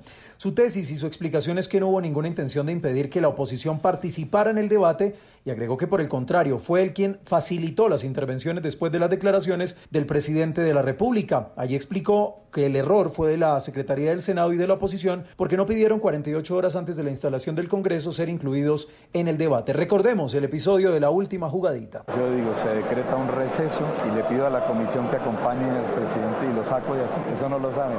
Esa es mi última jugadita de presidente. De esta manera, el caso pasa a manos de la Comisión de Ética del Senado y no de la Procuraduría. 6 de la tarde, 12 minutos. Don Pedro Viveros, le tengo noticias políticas a esta hora.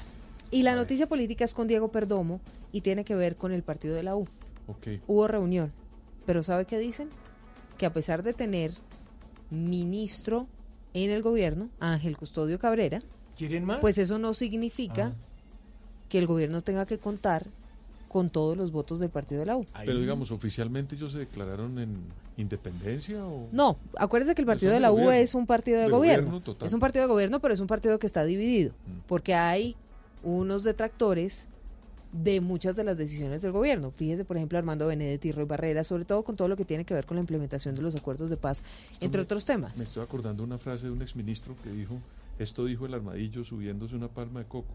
Ni me subo, ni me bajo, ni me cago, Exacto, tampoco, más o menos. exactamente, más o menos. Entonces dicen, sí, muchas gracias, tenemos ministro Ángel Custodio Cabrera, ministro de Trabajo, pero eso no significa que vayamos a votar sí a todo lo que presente Mm. el gobierno. Diego. La designación de Ángel Custodio Cabrera en la cartera de trabajo por parte del presidente Iván Duque fue tema de análisis de la bancada del partido de la U. Allí su presidente Aurelio Iragorri aseguró que respeta ese nombramiento, pero hizo precisiones sobre la agenda legislativa. Pero todos los miembros de la bancada en el día de hoy han señalado que nadie se puede oponer a la designación del presidente a una persona y más si es amiga de un partido o militante de ese partido. Pero esa designación por ningún motivo implica que alguno de los 41 miembros de esta bancada vaya a aprobar positivamente una posible reforma porque no se ha presentado en contra de los trabajadores o en contra de los pensionados o quienes están por adquirir la pensión en Colombia. No existe la posibilidad. Esa designación no es mermelada, es una designación hecha directamente por el presidente de la República. Frente a la reforma pensional, los senadores y representantes aclararon que no votarán un texto que afecte a los pensionados. Pues le tengo lo que nos dos Voz Populi, don Pedro Viveros, a propósito de todo este tema político. Usted sabe que el gobierno tiene varios partidos de gobierno. Sí, claro. Entonces está el partido de la U, están los conservadores, El Centro Democrático, está el Centro. Democrático, por supuesto, está el partido Mira y está Colombia Justas Libres. ¿Cierto? Colombia Justas Libres tiene un representante a la Cámara y tres senadores. Pues a propósito de la entrega de ministerios que hizo el presidente Duque para lograr gobernabilidad y tener los apoyos que necesita en el Congreso de la República, estaban muy molestos desde Colombia Justa Libres, diciéndole al presidente, bueno, todo muy bonito, pero usted está entregando partidos, por ejemplo, a Cambio Radical, que es un partido que está en independencia, y le entregó puestos y le entregó un ministerio. Le- les entregó el Ministerio de Agricultura, Al- de salud. De salud. con Les entregó el, Ministerio de Salud, al Partido Conservador el Ministerio de Agricultura y al Partido de la U el Ministerio de Trabajo. Pues resulta que ante el descontento que tienen en Colombia Justa Libres, nos dicen fuentes de lo que no es Voz Populi, que la decisión que podrían tomar es declararse en independencia. Por el estatuto de la oposición, los partidos en un periodo presidencial pueden cambiarse una solamente una vez. Pues Colombia Justa. Libres. Sola vez. Una sola vez. Sí, señor, Colombia Justa Libres podría convertirse ya no partido de gobierno, sino partido independiente, como Cambio Radical hasta el momento, como El el, Partido Partido, Liberal. Liberal. también. Pues ahí está lo que nos cuentan en lo que no es Voz Populi sobre los resultados de esa entrega de ministerios que hizo el presidente Duque, que usted dijo no fue tanto por los partidos, sino fue a unas personas técnicas Sí. que conoce el presidente Duque y que a su criterio pues están capacitadas para estar al frente de esas tres carteras. Pero yo solo agregaría lo siguiente, Silvia. Hay que esperar qué pasa en los siguientes días con cada uno de los sectores de estos ministerios. Porque no es solamente el ministro. Yo vuelvo a poner el ejemplo. El Ministerio de Agricultura tiene el Banco Agrario, Sí. tiene lo que antes se llamaba Corpoica y hoy tiene otro nombre. O el Ministerio del Trabajo tiene las entidades como el SENA. Claro, y pueden Pues yo quisiera eso. esperar un poco, Claro. porque de pronto lo que hay es una negociación para no solamente tener Jorge Alfredo y Silvia los ministerios, sino los sectores. Bueno, en noticias internacionales, Jorge Alfredo, es muy grave la situación en um, China por cuenta del coronavirus. 1.011 personas muertas por cuenta de la enfermedad.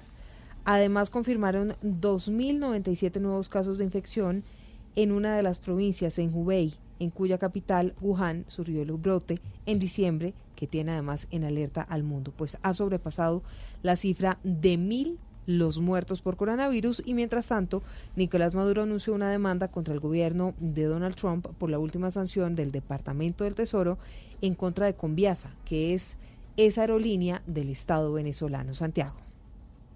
Nicolás Maduro buscará justicia ante la Corte Internacional para que le sea levantada a la aerolínea Conviasa la sanción que embargó una serie de aeronaves que cubren rutas nacionales e internacionales. Maduro dijo que cree en la justicia de Dios, pero también en las instituciones internacionales. Pero además de la justicia divina que llega, que lo ve todo, vamos a buscar justicia internacional con una demanda contra el gobierno de Donald Trump por el daño que se pretende hacer a la empresa Conviasa. Nicolás Maduro además culpó de nuevo al presidente Iván Duque por ataques terroristas ocurridos el fin de semana acá en Venezuela. Fuimos víctimas de un ataque terrorista con bombas contra el más grande almacén de equipos y repuestos de CanTV. Pues el ataque terrorista de la derecha, ordenada por Donald Trump e Iván Duque. El jefe de Estado venezolano exigió reforzar la seguridad en varias empresas del Estado para evitar otros ataques terroristas. Desde Caracas, Santiago Martínez, Blue Radio. Santiago, gracias, 618. Y hoy está de cumpleaños Falcao. Sí, señor. El tigre Falcao.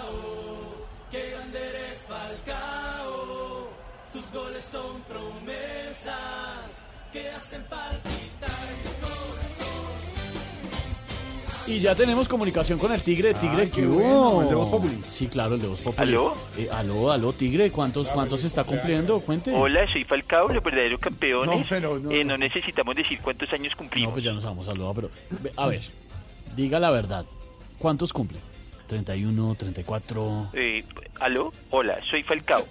Eh, aquí donde me oye tengo 34 y en la casa tengo más. ¿Ah, sí? Eh, la verdad, ya estoy cansado de que todos digan que estoy poniendo muy viejo. ¿Cómo será que hoy que me llegó la torta pensé que venía con relleno de chantilly, de chocolate o de fresa, pero no, Entonces, ¿de qué era el relleno? de caltrate? No, no, no. ¿No? ¿No era de caltrate? No, pues sí. Bueno, la verdad es que a mí todavía me queda mucho por dar. Eh, la verdad, dejen de estar diciendo que yo estoy viejo, por favor. Así les duela mucho. Hoy me llamaron para ofrecerme un nuevo contrato. No me diga de jugador del Atlético. No, de jurado de yo me llamo. De solo pensarlo, me dice mi amor. No. Falcao, gracias, hermano. Feliz cumpleaños. ¿Cómo hace el Eh, tigre? Wow. No, el tigre no hace guau, señor. Chao.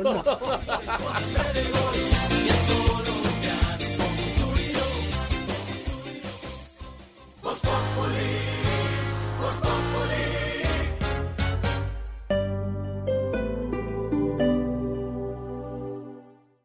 Hoy en Blue Radio. Hola a todos, soy Carolina Cruz y los espero esta noche en Bla Bla Blue para hablar de todo un poquito. Bla bla blue. Conversaciones para gente despierta. De lunes a jueves desde las 9 de la noche. Por Blue Radio y bluradio.com. La nueva alternativa. Dale presencia a tu negocio en Internet. Con Claro Negocios recibes el diseño y la publicación de la página web de tu empresa y cinco cuentas de correo sin costo comprando un paquete con Internet de ultra velocidad de hasta 300 megas. Llama ya a numeral 400, Bogotá 748-8888. Aplican términos y condiciones. Más información claro.com.co slash negocios. Vamos a la oficina, por favor. Con gusto. Parece ciencia ficción, ¿verdad? Pero ahora puede ser una realidad. Para conocer más sobre lo que se está volviendo realidad, Blue Radio presenta La Nube, tecnología e innovación en el lenguaje que todos entienden. Dirige Juanita Kremer. La Nube, de lunes a viernes desde las 7:30 de la noche por Blue Radio y bluradio.com. La nueva alternativa. Quibdó en cuidados intensivos. El abandono durante décadas intensifica la crisis social y sanitaria en uno de los departamentos más pobres y olvidados del país. En Meridiano Blue, Uriel Rodríguez le pone la lupa al viacrucis que padecen los chocuanos para ser atendidos en hospitales y centros de salud, solo en Blue Radio y bluradio.com. La nueva alternativa.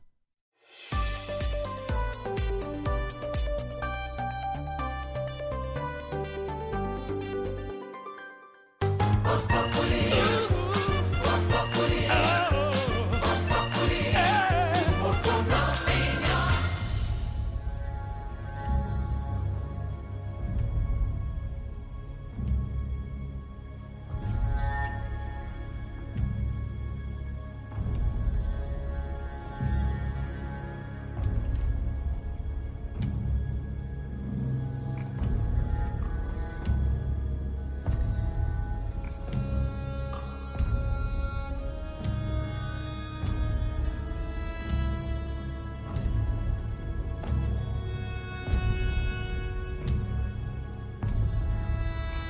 supuesto, las bandas sonoras que son noticia todavía porque pasaron los premios Oscar y creo que don Luis Carlos Rueda acertó.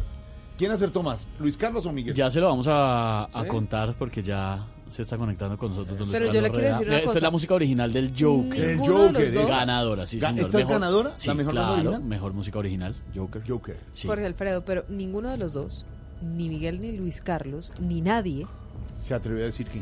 nunca fueron, que predijeron que Parásito fuera No se atrevieron. la mejor No se No se atrevieron. película. Lo, sobre todo porque Hizo es que, historia, sobre todo porque es que eso, digamos, nunca había pasado que una película extranjera ganara a mejor película. Ganaba a mejor película extranjera o de lengua de lengua extranjera, creo que Sí, se pero llama. nunca una película Pero de habla no inglesa había ganado la categoría más importante que Pues le apostaban película. a 1917 y se pelaron los expertos porque ganó Parásito. Parásito ganó y está la banda sonora. Bueno, ya que pasaban los premios, contémosle a la gente el final de Parásito. La No, familia en pleno. no, ¿Qué porque mucha gente está yendo a cine esta No. semana. ¿Qué le pasa? Para que no fueran antes de los Oscars, que todo lo dejamos por última hora. No, hermano. en el. Joker, el man lo invitan a una entrevista de No. un programa de televisión. No, no, no, No, no, no, Tarcisio, cállese.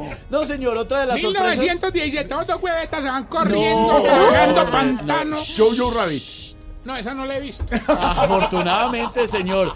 Parásito sí hizo historia en esta entrega número 92 de los premios Oscar. Mejor director, eh, mejor eh, guion original, mejor película internacional, que se llama ahora la categoría ya no extranjera, y mejor película Don Luis Carlos. ¿A cuántas le pegó entonces? A ver, ¿Cómo le a fue, ver, Don Luis a Carlos? ver. Hola, hola amigos de Voz Populi. Efectivamente, aunque yo le había apostado a 1917 Sí, señor. como mejor película, Sí, recuerden, sí. el viernes habíamos dicho, si la academia se quiere mostrar diversa, democrática o generar golpe de opinión, pues Parásito es la candidata. Y efectivamente, ganó Parásito, además hizo historia, la primera película en lengua no inglesa en llevarse la máxima categoría, acertamos al director, acertamos con mejor película Sí, internacional, sí, las categorías eh, actorales estaban cantadas, así que no fue tan difícil, pero también acertamos con mejor canción, mejor música, mejor guion adaptado para la película Jojo Rabbit que tanto le gustó a Miguel Garzón y en consecuencia, y ya que estábamos en apuesta con Miguel Garzón, pues hay que decir que yo gané. Miguel, Ganó. a pagar, aliste pagar, la Miguel. billetera, aliste la tarjeta porque ya voy a empezar no, a escoger el restaurante. Buenos aciertos, buenas películas, buenos momentos en la ceremonia de los Oscar y una película coreana que en el centenario del cine de ese país pues pone a celebrar a toda una cultura. Y lo mejor de todo, las películas todas están en la cartelera colombiana. Yo soy Luis Carlos Rueda aquí en Voz Populi, que tengan un resto de tarde de película y nos vemos en el cine. Abrazo Luis Car, porque es que eh, si precisamente para los que no se han visto alguna de las películas ganadoras y quiera ir, en vez de aguantarse que Tarcisio esté contando No, las me- me- cosas. En la, en la his- eh, historia de matrimonio, hermano, ellos llegan a un punto tan horrible cuando él le quita la argolla. No, hombre. cállese, Pero ¿por hombre. qué es así? Otra de las sorpresas de la Eh, noche. Es que el, el, el, el, el- ay, Ay, hombre, este, el, el irlandés. Ah, no, entonces el man llega este Hoff, hermano, y saca la pistola. que No, tiene ahí. bueno, bueno, bueno, bueno, bueno, bueno, señor, no cuente las historias. Una de las sorpresas de la noche, con 47 años, el señor Marshall Mathers está mejor que nunca. Eminem entró Ajá. y paró a todo el auditorio. Óigame, eh, Sí, la Esteban. gente estaba feliz. Esteban, ¿sabe que me, me está, me están mandando aquí las predicciones de don Luis Carlos Rueda? ¿Quién, Miguel está sacando? No, está alegando? un momento. Y entonces dice, mejor película. Debe ganar 1917. Podría colarse Parásito y me alegraría también. Es decir, lo contempló. Sí, por lo menos lo tuvo, pero no se arriesgó. Lo no, pero tenía que decir. contempló y hay que ser justos Pero hay con que- la verdad. Pero hay que el que atina es el que dice hasta el final y se arriesga. Pero sí, por lo menos. Sí, eh, le dio la opción. Sí, le dio la opción, se arriesgó un poquito. Don Eminem paró a todo el mundo, la gente muy emocionada. Billie Eilish, que es el gran fenómeno de la música del que hemos hablado en varias ocasiones, esta chica de 18 años eh, interpretó Yesterday, la canción, el clásico de los Beatles, para el eh, momento en que se conmemoran las personas que ya se fueron. ¿Cuántos años tiene Eminem? 43 años. Porque le quiero decir que tengo un grupo de amigas. En mi grupo de amigas que anoche estaba comentando los premios Oscar, ¿Qué dijeron del hombre? solamente, ¿será que lo digo? No, pues diga. Se morbocearon toda la presentación a Eminem. El señor Así estaba. nos pasó en el geriátrico cuando salió Janet Fonda. Jane Hola, Fonda, hola. Jane Fonda, Hola, señor. Jane Fonda, pero de verdad. 82 años Regia esa tiene. señora. Espectacular, Regia. weón. Regia. Esa allá, ¿cómo? No, pero estaba, estaba estupenda esa señora. 47 años tiene el señor Eminem. Pero perdóneme, o sea, está perfecto. Está muy bien, perfecto y mejor que nunca. La gente emocionada, feliz, marcó una generación y está de vuelta pero- porque lanzó además un trabajo discográfico Elton John hace qué? muy poco. Elton John también le fue muy bien con Love Me Again, ganó canción original, señor, También, que acá lo, está. también lo morboció. Yo sí. ¿Usted sí? Yo tengo un grupo de amigos. Love Me Again. Y nos lo morboseamos también en la presentación. ¿A Elton John? No, pero que eso ocupa. Elton John, claro. Esa es la de Elton Y a John, Brad Pitt. Again. Qué bueno, ¿no? Canción original de Elton Rocketman. John es como el Juan Gabriel de, de Gran Bretaña. Señor, respete. Los Oscars que por lo menos ¿Cómo se va a meter con el con lo de con lo de Parásito como película coreana. Para, Parásito yo decía, Parásito es como el, el, eh, el- el BTS pero del cine. BTS es la gran banda esta de de chicos K-pop. de K-pop que está haciendo la sensación en todo el mundo, ¿no? O sea, el, el paralelo como menudo hace 20 años. 30. Pero mire, Bueno, 30. Entonces, la- las bandas que eran de chicos, generalmente de 5 acá son Boy más. band. Boy band.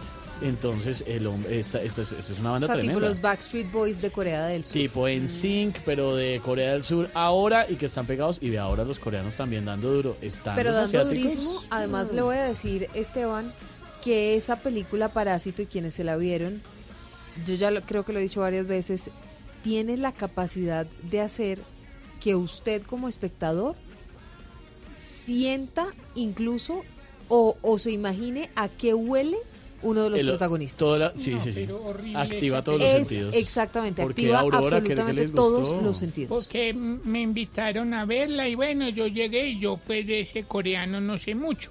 Entonces, o leía los nombrecitos o veía la película. Ah, no, Aurora, pero usted sí es que le falta entrenar la cabeza. Pero De ese los- es precisamente el llamado que le están haciendo a los- al público estadounidense, que abra la mente, porque como a ellos siempre les ha tocado fácil las películas en inglés, ¿no? Que si van, dan el pasito más allá con subtítulos, como nos ha tocado a nosotros, los que no hablamos inglés nativo, pues van a, van a encontrar un mundo muy grande de superproducciones que se hacen en todo el mundo. De los premios Oscar. A Cuba con Barbarito en La Habana. Barbarito.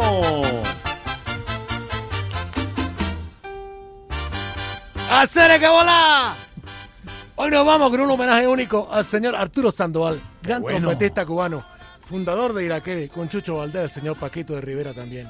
La voz de Oscar de León. Y esto, un homenaje a la música cubana. ¡Candela!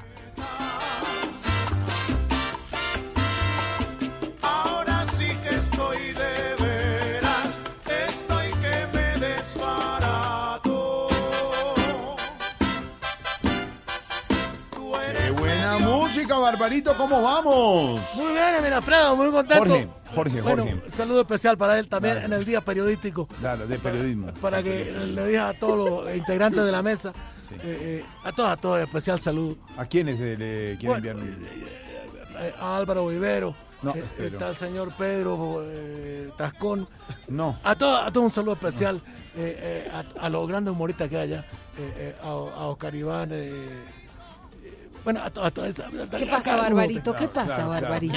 Los tiene clarísimos. Cada uno era especial. Algún día tiene que venir a conocerlos. Bueno, oh, ¿cómo? Silvia Quintero, mira de ahí. Hola, No, Barbarito, ti. Patiño. Sí, Barbarito es Silvia Patiño. Bueno, a ella también. A, to- a todas, a todas. A todos un, con un saludo. Coquito. Señor, ¿qué se cuenta en Cuba, Barbarito? Bueno, se cuentan historias, tú sabes. Se cuentan cuentos, se cuentan secretos, se cuentan chismes. Tú sabes, cubano, Bemba. Eh, los cubanos, lo único que no contamos son dólares. Y es verdad. Pero ¿sabe, sabe, qué me, ¿sabe qué me llama la atención, Sí. Barbarito? ¿Qué te llama la atención? Y, y- y siempre lo resalto, lo subrayo, lo reitero. Sí, reitero. Es ver cómo, por ejemplo, es- este tema económico. Económico, Que no se cuentan dólares No, porque sabemos la situación. Sí. Cómo Barbarito eh, toma el tema, Sí. le da la vuelta, No, lo vuelve un apunte, lo vuelve un, lo vuelve chascarrillo. ¡Chacharrillo! Ay, ay, ay. ¡Señor Arturo Sandoval! Esto es nada menos y nada más Candela. ¡Toca la trompeta, tócala!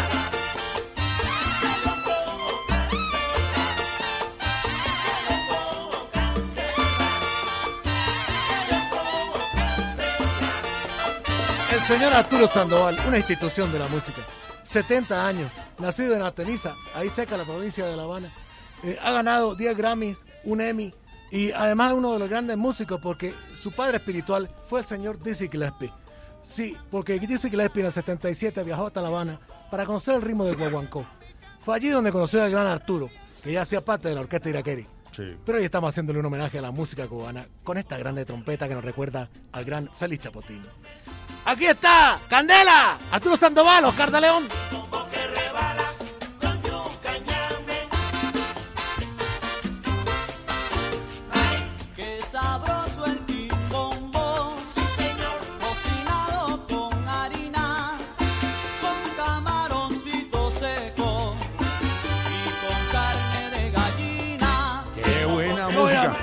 Hambre. Qué bueno, qué bueno, qué bueno. Hola, Barbarito, ¿cómo, Sí, eh. cómo vio el discurso de, de la unión de Trump, el, famoso la semana pasada, cuando la señora rompió el discurso y ya no le dio la mano, todas esas cosas? ¿Cómo lo vio el discurso de la unión? Bueno, vaya, eh, el discurso de la Unión no lo vi. claro, me imagino, por no apoyar el imperialismo y todo este discurso suyo. No, porque a mí me toca robar señal de una vecina y no tenía cable. ¡No! ¡Qué bárbaro! ¡Qué así, bárbaro! eso es aquí, esto es Qué Cuba. Además, mira, te cuento que la cosa con los Estados Unidos, verdad no nos importa, no nos importa. Desde que está Peluquín, ahí es una cosa horrible. Este tema ha traído muchos problemas, te digo, en la familia cubana. Yo, mira, eh, no es por chismoso, solamente te voy a contar como anécdota. Un par de hermanos que viven peleando, porque uno se cree ir para Miami, el otro se quiere quedar en La Habana. ¿De verdad? ¿Y cuál es el problema? Porque son siameses. no, Y tú te pones a preguntarme cosas. No, no, qué bárbaro, qué bárbaro, qué Mira, bárbaro. mira, Suena ahora Arturo. Sandoval, Candela.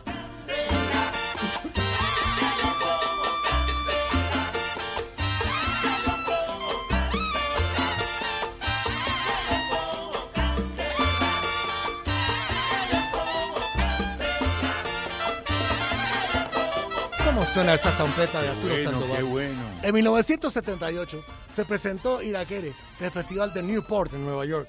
Eh, se hicieron conocer eh, automáticamente al mundo internacional del jazz. Pero inmediatamente también Arturo Sandoval decidió quedarse en Estados Unidos. Sí, se autoexilió en Miami. Bueno, allí fue eh, eh, profesor de la Universidad Internacional de Florida de Música y ha tenido muchos honores y causa. El último, en el 2013, eh, eh, perdón, en el 2016, fue condecorado por la Universidad de Notre Dame y en el 2013 recibió la medalla a la libertad por el presidente Obama. Arturo Sandoval, lo estamos recordando. Suénalo, Esa grande trompeta. Vamos, suénalo. Candela.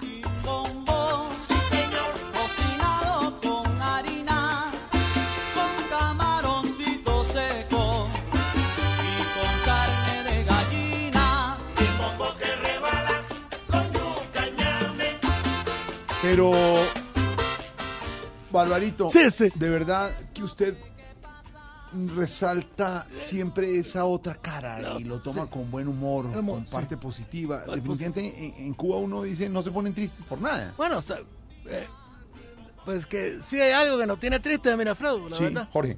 Bueno, también eh, dile a él.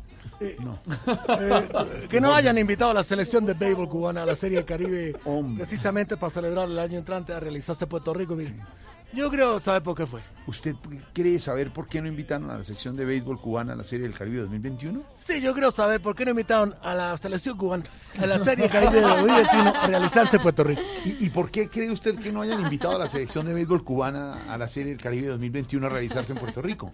Bueno, primero que todo, porque eh, eh, sospecho yo que la selección cubana que no va a ir a la Serie del 2021 a realizarse en Puerto Rico Sí. es porque una vez enviamos una selección de béisbol. la cosa que pasa en la vida. Se devolvieron tan poco que no alcanzaban ni para un trío musical. ¡No, hombre! Mira, mira, Candela, Arturo Sandoval, Oscar de León. y el que sabe, para mí no hay lance grave. Yo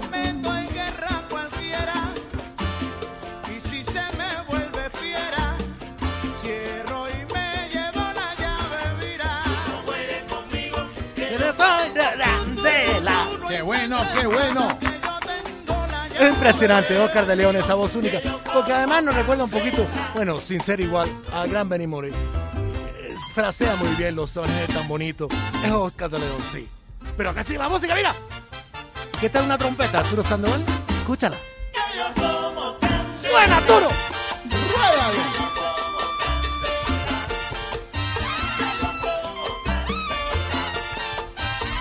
Hola, Barbarito. Supo que, que no invitaron a la selección de béisbol cubana a la Serie del Caribe del 2021 a realizarse en Puerto Rico. Bueno, mismamente te estaba contando yo, no sé si entró la señal. eh, estoy preocupado porque la selección de Bebo Cubana a la Serie del Caribe 2021 a realizarse en Puerto Rico no fue invitada. Sí, supe, sí, supe. Y no se es uno de preocupar porque en realidad la serie del 2021 se agarra en Puerto Rico. Sí, pero, pero no fue invitada porque la selección de béisbol cubana, que siempre ha ido a todas partes, no va a ir a, a la selección de la Serie del Caribe 2021 a realizarse en Puerto Rico. Barbarito. Y el otro tema, ¿qué les ha llegado de nuevo a la isla, hombre, por estos días? Tú me estás pringando, ¿verdad? O sea, te estás burlando de mí porque estás hablando de la... No, pero para nada, No, Barbarito. bueno, no, no. ya Porque lo que él la- quería preguntarle era sobre la serie de... Mira, Silvia Quintero también. Barbarito, ya. Eh, sin tomar el pelo, el chascarrillo, el humor, pero sí, sí, sí, sí, sí, como siempre.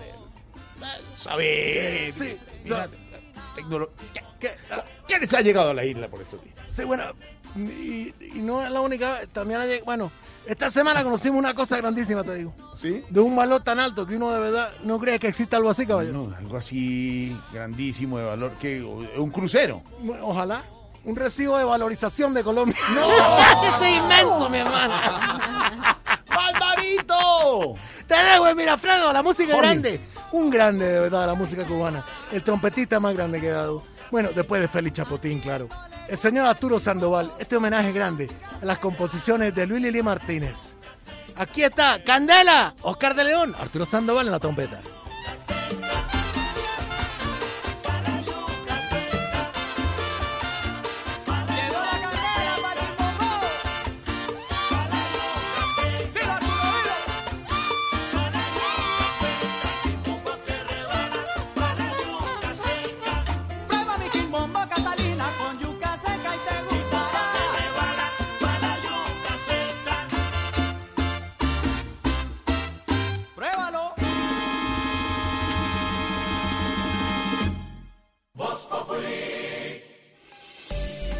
Volkswagen Gol y Voyage le pusimos lo único que les faltaba. Automático. En Blue Radio son las 640. A los nuevos Volkswagen Gol y Volkswagen Voyage les pusimos lo único que les faltaba. Automático. Nuevos Volkswagen Gol y Volkswagen Voyage. Con caja automática secuencial de 6 velocidades, 110 caballos de fuerza, motor de 1.6 litros y más torque. La conectividad, la seguridad y la economía que ya conoces de Volkswagen Gol y Voyage en un nuevo modelo más cómodo de manejar. Ven por el tuyo a un concesionario y pásate a tu Volkswagen automático. Volkswagen. Si quieres informarte, si quieres divertirte, si quieres ilustrarte y también quieres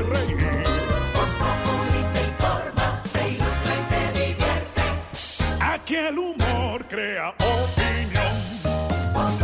Oh, yeah. Uh-huh. Todo se sabe bajo el sol. Los que suben, los que bajan, los que triunfan, los que fracasan. Todos tendrán que darnos la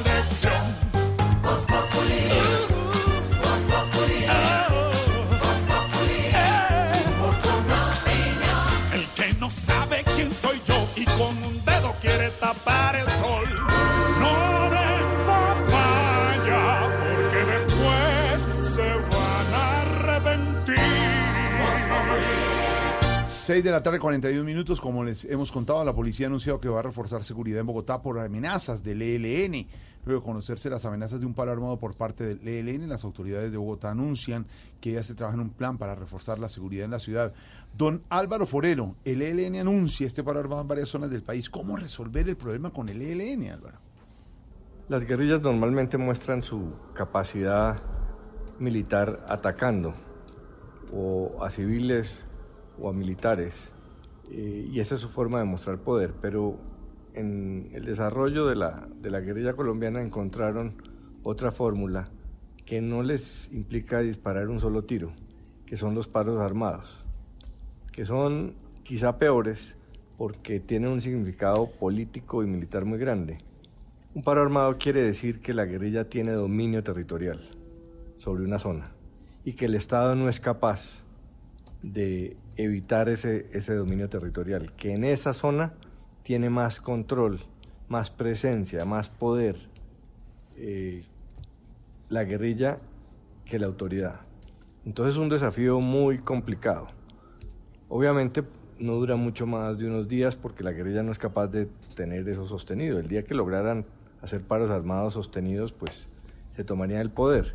Y están muy lejos de eso, son, son paros muy cortos, pero que tienen un gran impacto en la opinión pública y sobre todo en los territorios generan, gen- generan mucha desmoralización y atemorizan a la población, porque cuando la gente siente que está a merced de la autoridad de los ilegales, pues eh, le cambia su mente y tiende a volverse más, más dócil por temor.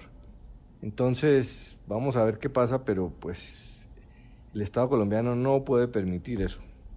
Antes, la mitad de los municipios del país, más de 500, tenían presencia de las guerrillas. Ahora, un poco más de 100, concentrados en cinco partes del país. El ejército debería tener capacidad de evitar esos paros armados hoy en día. De Colombia a Venezuela. Los lujos de la celda, cada uno decidirá si son lujos o no, pero pues no son cosas que uno encuentra en una celda comúnmente. En la que se encuentra la señora Ida Merlano han llamado mucho la atención. Tiene televisión satelital, tiene aire acondicionado, dicen que tiene dicen que tiene comida a la carta. Ni un opositor tiene eso allá. Eh, no, no, no, allá muy difícil. Tiene baño privado. La celda es una celda, digamos, entre comillas, modesta, pero tiene horno microondas. Parece que es una celda compartida con este señor Jacob. Se me olvidó el apellido, Jacob. Jacob Manuel Vargas, el, eh, quien sería la pareja sentimental de la señora Merlano. Como que está pasando muy bueno por allá y ya la tenemos conectada porque hasta conexión telefónica. Sí, la de Voz Populi, sí, claro. Señora Merlano, buenas tardes. Conchale, vale, chamo, Edda y ajá, niño. Que viva el régimen, que viva el chavismo. Fuera, Mr. Pelucón, pues. No. A ver, señora Ida, ¿cómo le va? ¿Es verdad que tiene todos esos lujos en, eh, la celda? Es verdad, es verdad, tengo muchos lujos, pero no son ni la mitad de los que tenía en mi prisión en Colombia. Acá puedo tener jacuzzi, sauna, vista al mar, pero no tengo lo más importante para mí. ¿Qué es lo más importante? La familia, claro. No, el teléfono del odontólogo, chamo. Eh, Cuéntenos una cosa, ¿es cierto lo de, lo de la comida que es a la carta y todo? Lo único cierto es que acá tengo los tres golpes diarios. eh. Bueno, cuatro con el que me viene jopo. Por ejemplo, Por favor. ahora tengo la lengua sudada. Ah, claro, esa es la cena. No, tengo la lengua sudada de hablar, chico. Y yo voy a hablar más porque yo sé cositas. Bueno, bueno, pero cuente, cuente, ¿qué sabe? sé con quién chatea Jorge Alfredo todo el Cuente, día. cuente, cuente, cuente. Yo tengo fotos, Cuente. tengo videos y tengo audios de donde sacó Camilo los pelos para el implante. No puede ser. Y sé cuál es el caliente que sigue patrocinando a los imitadores, pues. ¿Cómo? Y bueno, pues los dejo porque ya llegaron por mí. Uy, pero si tiene entrada y salida libre y todo. Se dio durísimo otra vez. Ay, ay, ay, qué dolor. 6.46. Al iniciar la tarde, Bienvenidos a Meridiano Blue. a Hoy la en hora día- indicada, Toda la gente está empezando a especular. es bueno tomarse un respiro y prepararse para el resto del día. Cambia la historia del fútbol mundial reciente. Con temas interesantes, con historias, con música, con todo para comenzar la tarde con un nuevo aire. Meridiano Blue. Ahora de lunes a viernes de 1 a 2 de la tarde. Blue Radio y bluradio.com. La nueva alternativa.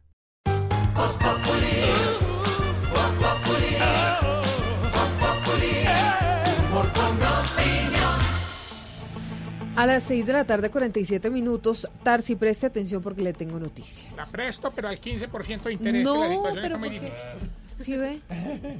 Ay, Dios de mi No, vida. Bueno. nada gratis. No, señor. Vamos a hablar de noticias. Sabe que el gobierno va a hacer las veces de mediador entre la alcaldía de Bogotá y los transportadores, esto luego del anuncio de una eventual restricción a los vehículos de carga en algunos sectores del occidente de la ciudad por cuenta de los graves índices de contaminación. Y entonces, María Camila, el mediador va a ser el gobierno, ¿no? Silvia, exactamente. La ministra de Transporte, Ángela María Orozco, aseguró que esta mediación entre los transportadores y la alcaldía de Bogotá se realizará a través de mesas de trabajo instaladas inmediatamente, en las que conversarán sobre varios temas que preocupan a este sector, como por ejemplo que Copetrol provea un combustible de la misma calidad del que provee a Medellín. Dijo la ministra Orozco que el gobierno pondrá sobre la mesa un punto importante y es que a través del decreto de sustitución de vehículos que cumplieron su vida útil, más conocido como decreto de chatarrización, que será firmado esta semana por el presidente, demostrarán que el sector será renovado para disminuir los efectos negativos sobre el ambiente y la salud. Escuchemos a la ministra. Esperamos que yo creo que de hoy, esta semana se está firmando por parte del presidente y ya con eso entra en vigor totalmente el programa de modernización del parque automotor. Cuando ella nos mencionó su preocupación, le planteamos que la nación sí había trabajado en el tema, tanto que construyó un programa de modernización y esas son unas mesas inmediatas. De hecho, ya tenemos una lista de tareas para invitar a Ecopetrol a las mesas. Precisamente una vez salga el decreto que, como digo, espero salga de aquí a mañana, se puede En otras noticias, la defensa del general en retiro Jorge Romero pidió ante la Corte Suprema que la Fiscalía entregue las pruebas del proceso por presunta corrupción que se adelanta por supuestamente haber entregado salvoconductos para el porte de armas a cambio de favores económicos. Juan Esteban Silva.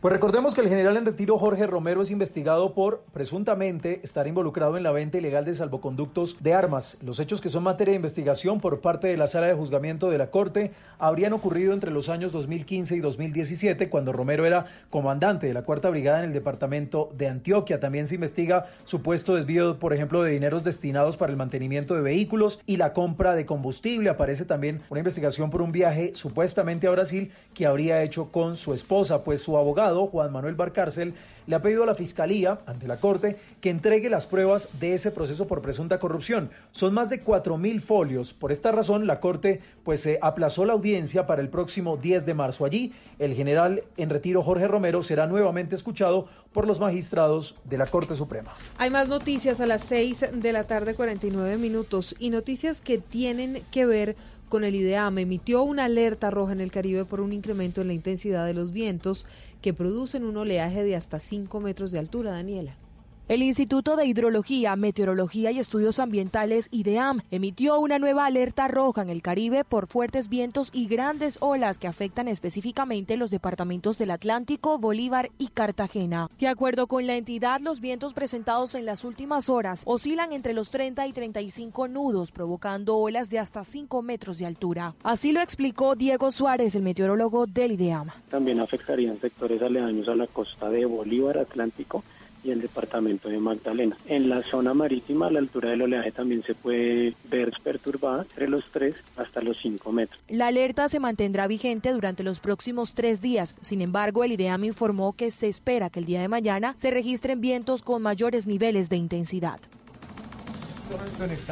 Bueno, em, y precisamente sobre noticias del mundo y lo que está pasando a nivel internacional, vamos a hablar de la leyenda del, full, del fútbol Pelé, que sufre, sí, que sufre de cierta depresión y no quiere salir de su casa Está debido a sus dificultades para caminar, según dijo su hijo en una entrevista. Pero Miguel Garzón nos cuenta más.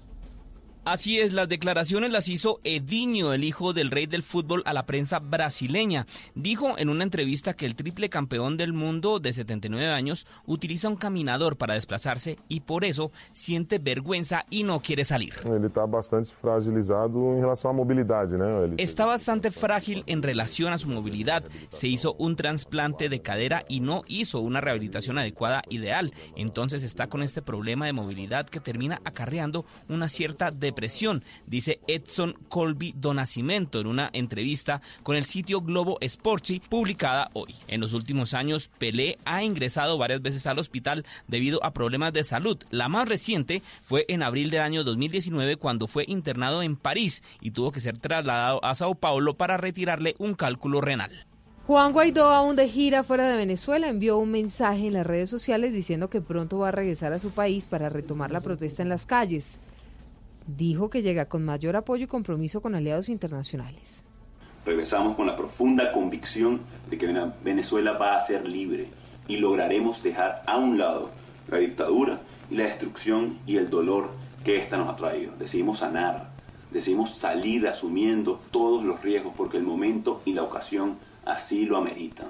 Después de esta importante y exitosa gira internacional para nuestro país, llegó el momento de regresar a Venezuela. Así que nos vemos pronto nos vemos en las calles. Y ahora en Blue Radio, la información de Bogotá y la región.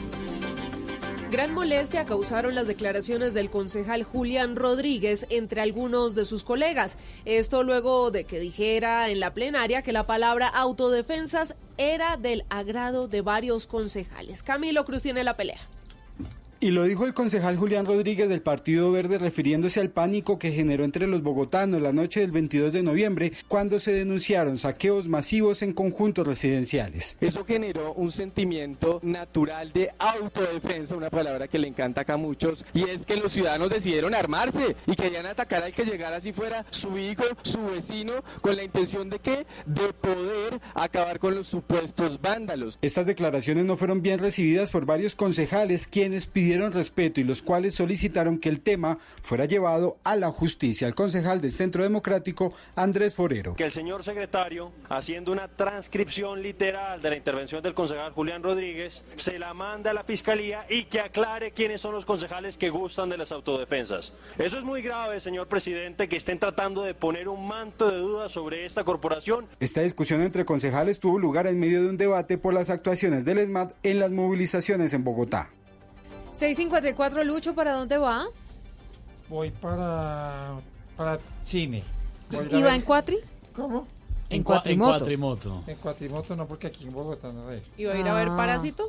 No, Santiago me va a llevar a Tuntún. Abrigue- Ay. abríguese, ¿no? Agarre este, agarre este. El parásito es el que lo lleva. Santiago me va a llevar cargadito así como... ¿A Tuta? Sí.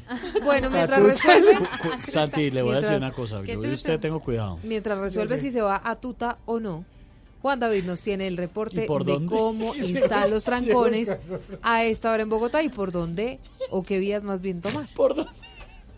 La calle 68 se encuentra con tráfico pesado desde la carrera 24 hasta la avenida Boyacá. El tiempo de demora es de 30 minutos aproximadamente. Le recomendamos desviarse por la calle 80 o también por la calle 63 que puede ser un poco más rápido. Para los conductores que van sobre la avenida de las Américas tengan paciencia porque hay trancón desde la calle 34 hasta el monumento a banderas. Usted puede desviarse por la calle 13 para evitar la congestión. Y tenemos el trancón habitual en la autopista autopista norte desde la calle 100 a la calle 127 sentido sur-norte. La carrera 19 o la carrera 15 pueden ser buenas opciones para desviarse.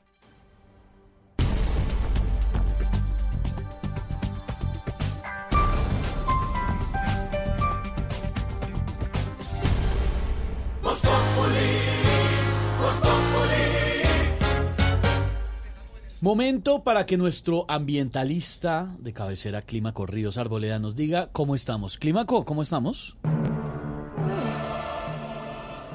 Estamos mal, estamos mal, estamos mal, Esteban. ¿Qué pasó? ¿Qué pasó? Con esta falta de conciencia mental estamos condenados a la extinción. Pueden dejar de usar vasos plásticos y cargar su propia botella. Claro. Pueden dejar de cortar con cubiertos plásticos. Aprendan a tragar entero como el presidente Duque. El sol cada vez está más fuerte. Así que como diría el ambientalista puertorriqueño Eddie Santiago, tú me quemas. Cuando me rozan las rodillas, tú me quemas. Cuando me abrazas y me amas, tú me quemas. Estamos mal, estamos mal, estamos mal. pero si estamos mal, entonces ¿qué nos aconseja, hermano? Díganos algo, Clímaco. Que, que- que- que- que no arroguen la basura a cualquier lado. Ah. Pueden guardar su propia basura en una bodega. Bueno, hay gente que utiliza las bodegas para otras cochinadas, pero en fin, pueden también, para no contaminar, hacer como Aida Merlano. Lavar la ropa sucia en casa ajena y salpicando mucho y así. Porque si no cambiamos, no vamos a llegar a ninguna parte. Pobre mundo con estos habitantes que le toca aguantar. Y, y no es por ser negativo. No, no, no, no. Recen, recen para que haya agua en Marte. Ah, siempre con una sonrisa y un mensaje de aliento, clima corridos arboleda. Sí nos dejó con mucho optimismo, hermano. Gracias. Muy amable. Y a propósito de los eh, premios Oscar, aquí está la película del año, pero al estilo Voz Populi.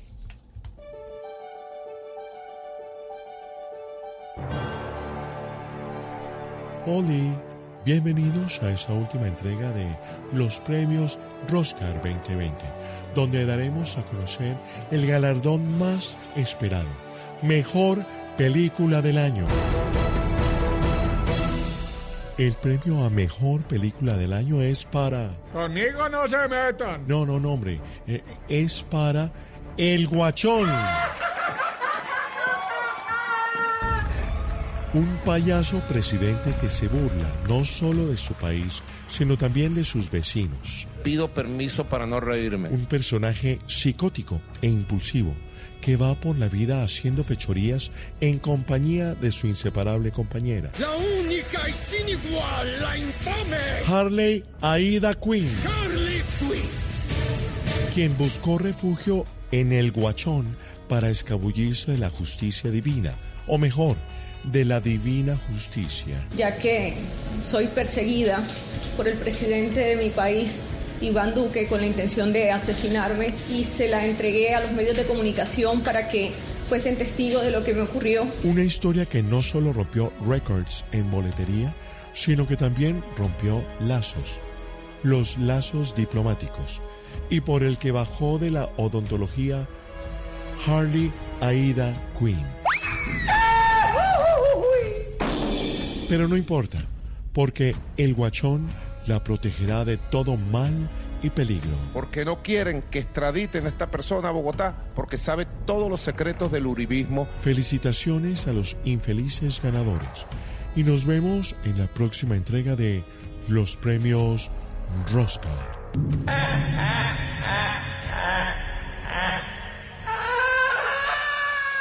Voz